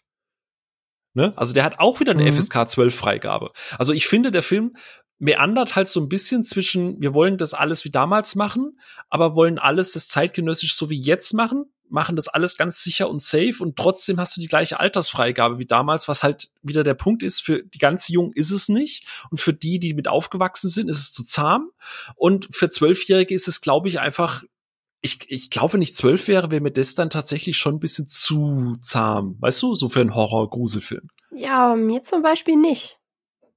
Also, ja, wie gesagt, ich rede jetzt gerade auch nur, nur von mir. Das ja. sind so diese. Ich, ich meine das auch nicht. Das klingt negativer als es ist. Ich hatte meinen Spaß damit und ich finde die Gags ja auch gut. Gerade das mit mit Siri oder mit mit diesem Staubsaugerroboter oder die die der erste Auftritt von den dreien oder das mit einem Kauf äh, in dem in der Apotheke. Das ist alles charming. Das ist alles nett. Aber ich finde, der Film hat dadurch auch irgendwie so ein bisschen für mich ein, Identif äh, ein Identitätsproblem, weil ich einfach nicht genau weiß, was der Film eigentlich gerade möchte. Weil das, was ich am ersten Teil halt wirklich mochte und wo er mich jetzt halt über die zwei Jahre, wo ich ihn jetzt geguckt habe, wirklich gewonnen hat, fehlt halt alles. Ich finde die Musical-Nummer schlechter. Ich finde die Dynamik weniger dynamisch, auch wenn weil halt sehr, sehr viel auf Winifred äh, gemünzt ist, was cool ist. Ey, Betty Midler ist super, aber mir fehlen so diese kleinen Quips und die Quirks und so dieses, diese Ecken und Kanten. Diese ganze Motivation. Mir ist es auch wurscht, dieser Gilbert. Warum der hat gar keinen Grund, dieses, um diesen Plot loszutreten. Das macht gar keinen Sinn. Ich habe euch damals gesehen, deswegen will ich euch jetzt zurückholen, nur damit ich euch dann doch nicht mehr helfe am Ende. Also nichts davon macht Sinn und das ist vollkommen okay. Und wie gesagt, es ist jetzt, es klingt negativer als es ist. Aber ich muss halt einfach gestehen, dass alles, was ich im ersten Teil wirklich mochte und geschätzt, schätze und dieses Rohe, ne, das fehlt mir alles komplett und das finde ich halt wahnsinnig schade, weil ich halt am Ende nicht so wirklich weiß, für wen dieser Film jetzt eigentlich wirklich gemacht ist. Wie gesagt, FSK 12, weiterhin, älteres Publikum, die ganzen Gags sind raus und für die Jungen können es fast schon in Anführungsstrichen uncool sein. Ja, gut, klar, jetzt Sophia sagt, du findest es charminger, ist auch vollkommen fein, aber wie gesagt, aus meiner Sicht, ich habe ich finde, der Film meandert so ein bisschen in der Identitätslosigkeit. Alles, was der erste so ausgemacht hat.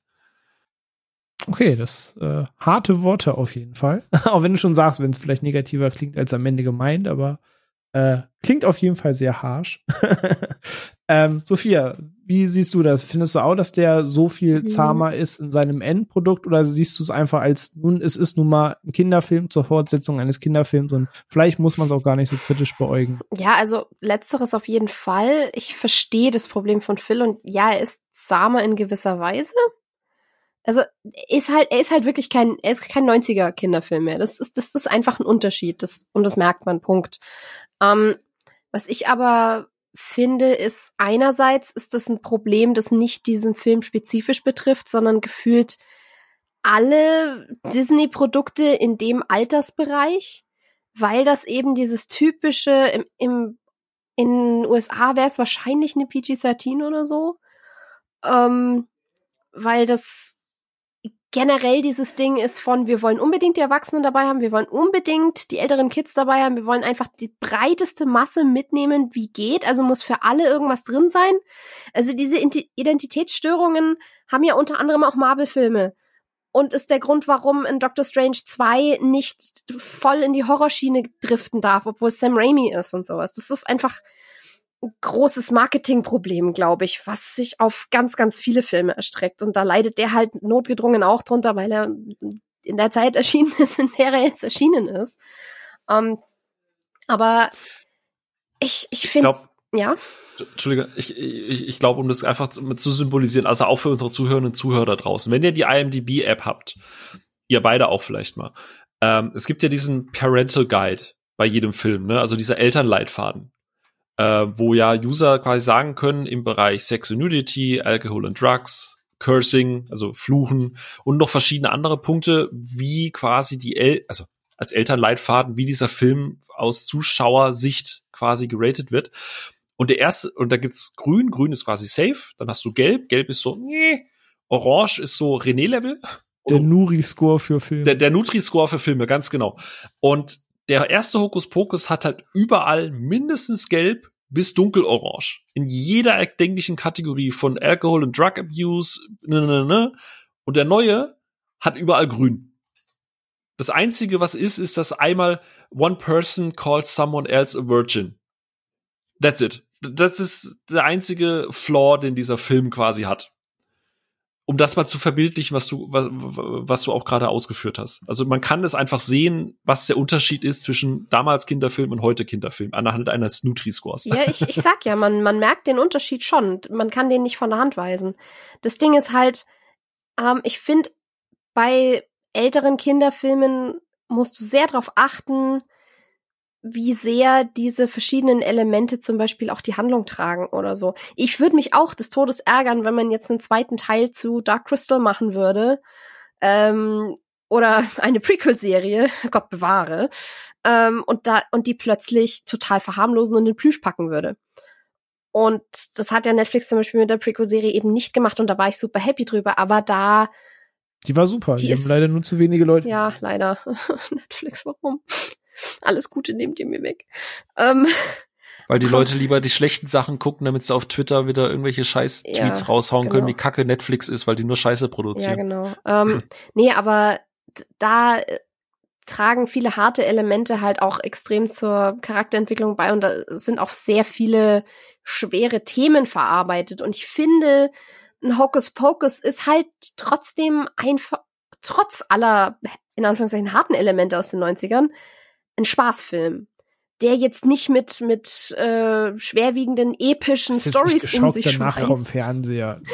So wie bei genau. Hexen zum Beispiel. Also als ja. kompletter Gegenentwurf. Ge genau, und der ist halt, der, der ist halt einfach ein, ein spaßiges Abenteuer, aber der hat jetzt wenig Tiefgang und die, die erwachseneren Elemente, sage ich jetzt mal, tragen nicht gerade dazu bei, dass er mehr Tiefgang bekommt, weswegen mir die auch einfach nicht krass gefehlt haben im zweiten Teil. Ich habe die back-to-back -back geguckt, also den einen am Samstag, den nächsten am Sonntag und mir ist zum Beispiel nicht so bewusst aufgefallen, dass das Verhalten der Schwestern untereinander so anders wäre, weil ich die physischen Aspekte vielleicht auch irgendwie ein bisschen ausgeblendet habe, weil mir das echt nicht wichtig war und weil es mich im Zweifelsfall womöglich sogar eher gestört hätte.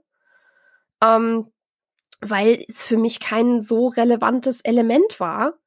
Und dementsprechend fand ich es jetzt auch nicht so wild, dass das ein bisschen harmloser gemacht wurde. Also ich finde, das ist krass vom Film abhängig, wie sehr der von diesem etwas robuste, man darf Kinder nicht in Watte packen und das will ich auch echt nicht von Kinderfilmen.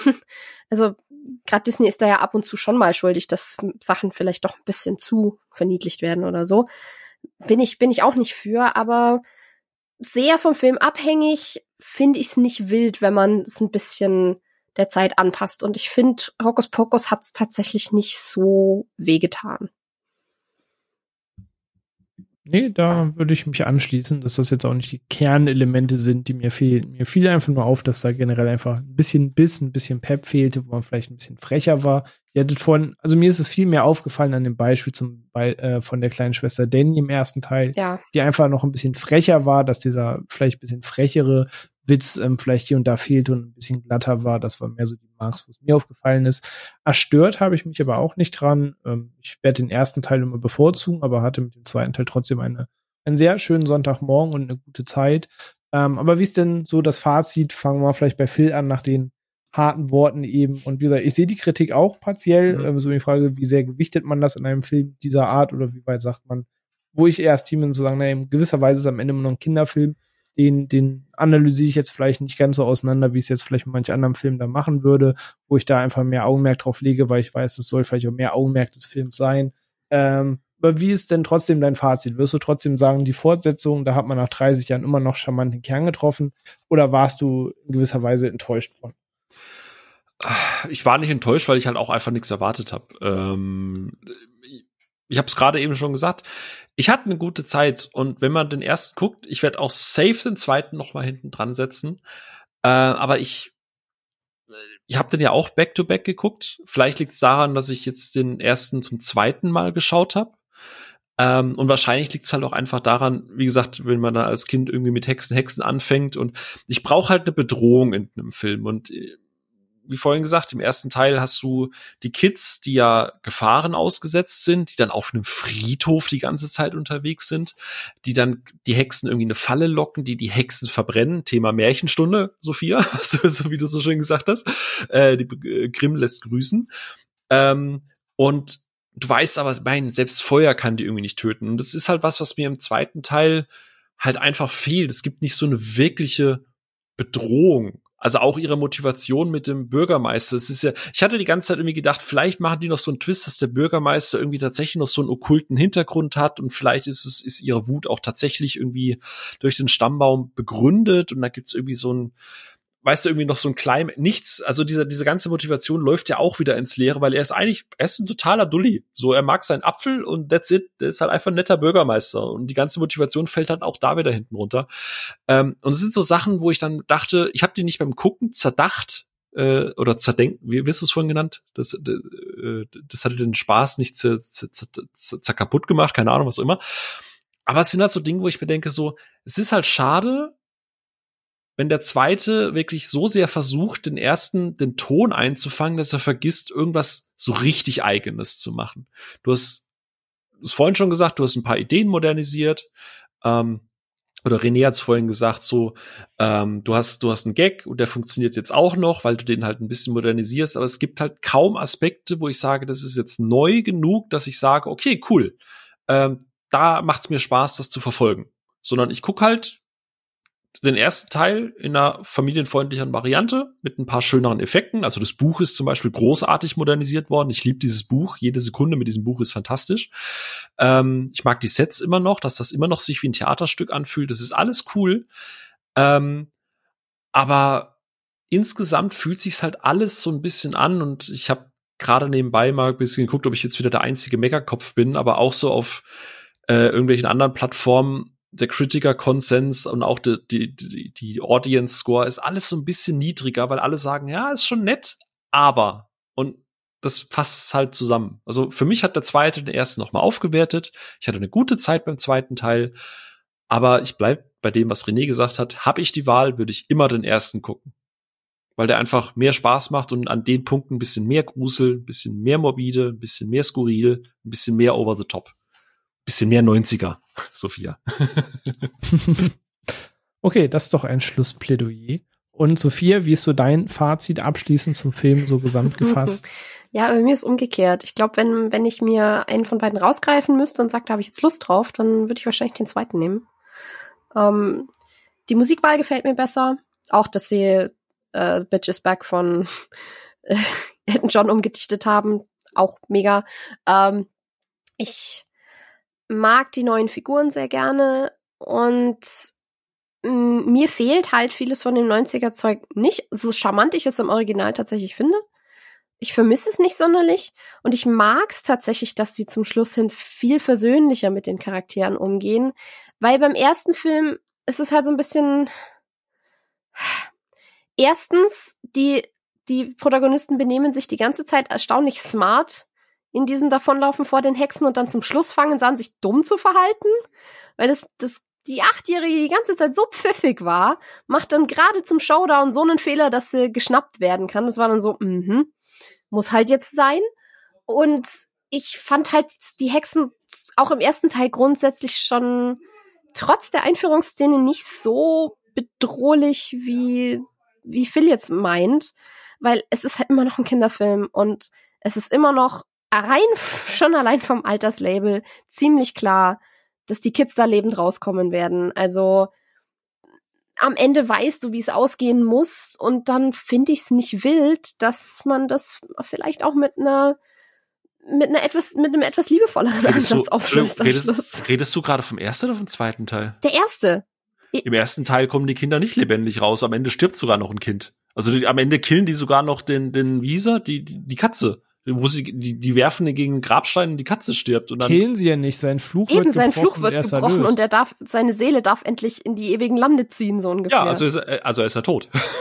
ja, aber es wird ja instant sofort und da wird dann wirklich auch das kleine Mädel wird dann explizit von allen Charakteren nochmal ausgesprochen. Nein, es geht ihm jetzt aber gut. Also mh, so hart finde ich das dann auch nicht. Und ja, die, die, okay, die Hauptkinder kommen aber trotzdem alle lebend raus.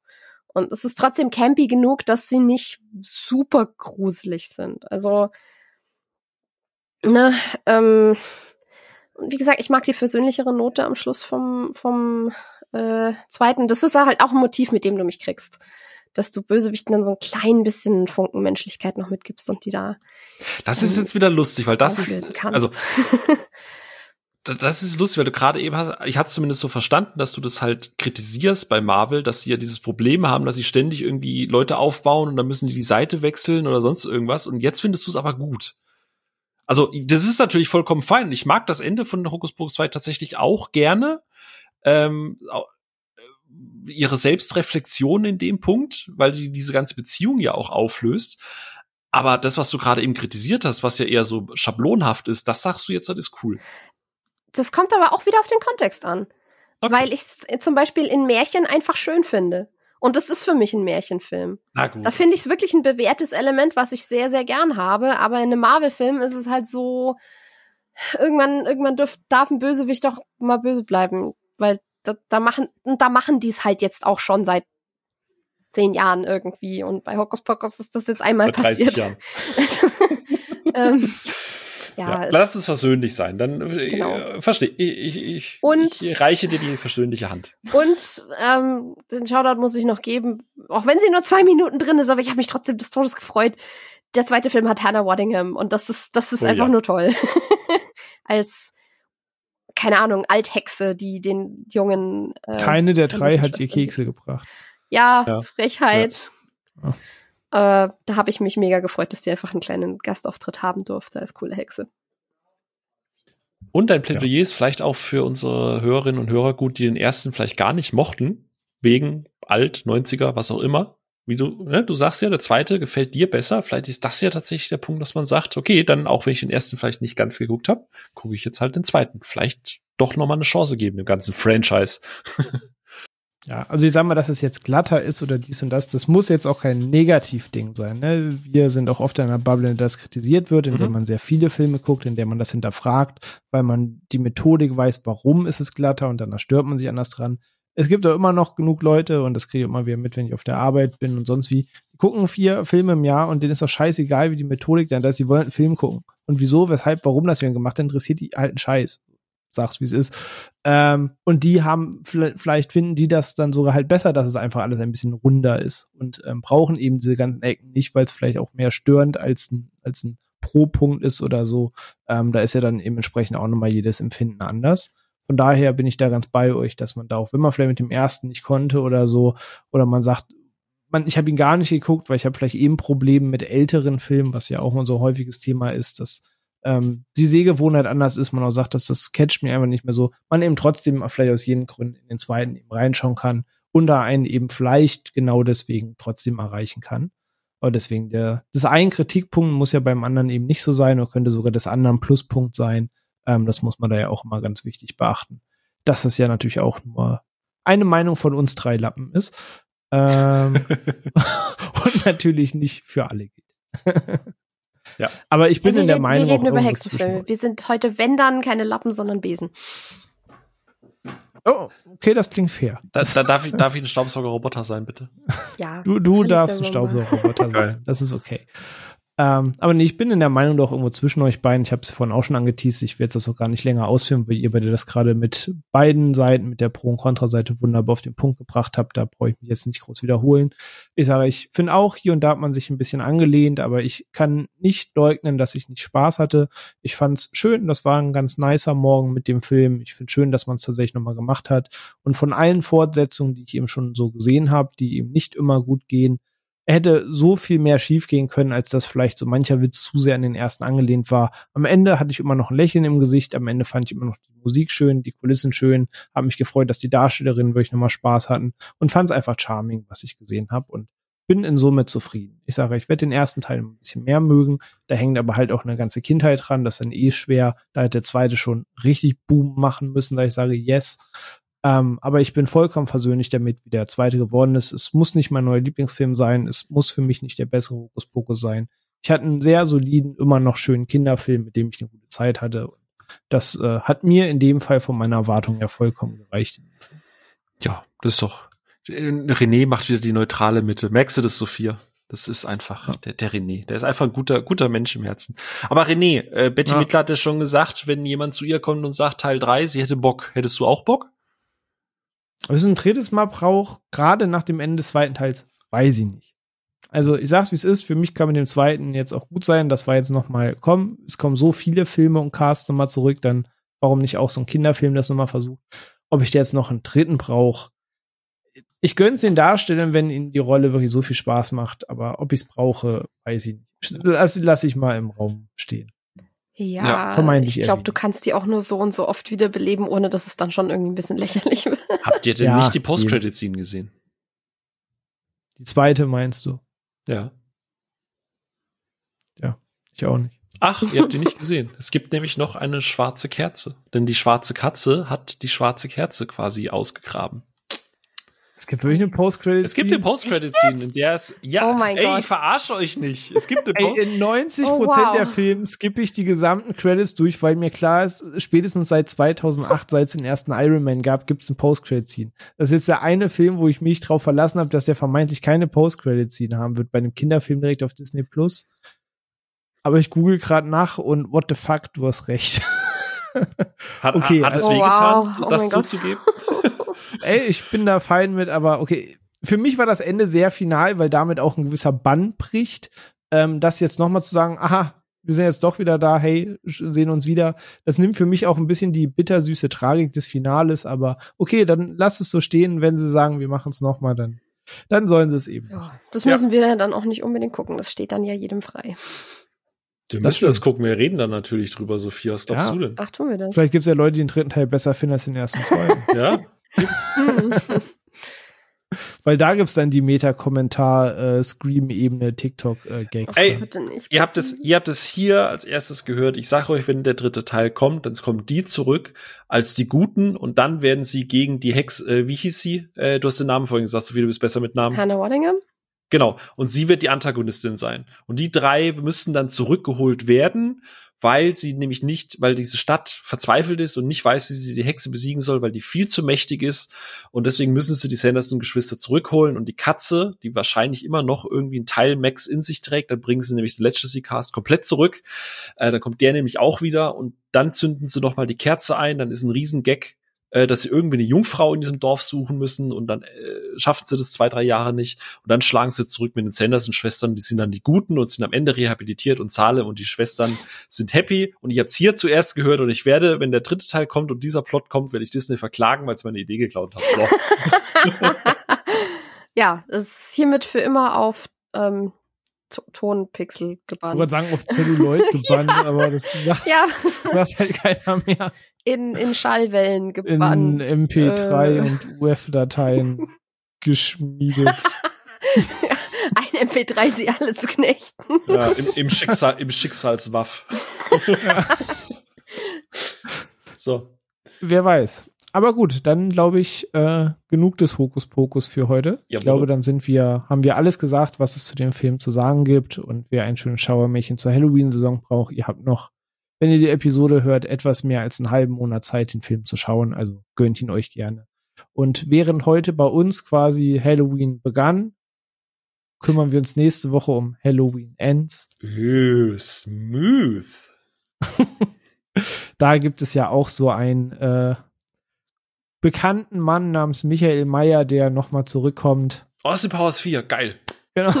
Der Michel. genau der. Der Michel Meyer. Der, der, der Michel Meyer, über den wir letztes Jahr schon mal gesprochen haben. Und ob das wirklich endet. Ich selbst bin persönlich gespannt zu sehen, was passiert, weil ich, ich traue der Schlagzeile Halloween Ends noch nicht, aber ich freue mich. Was?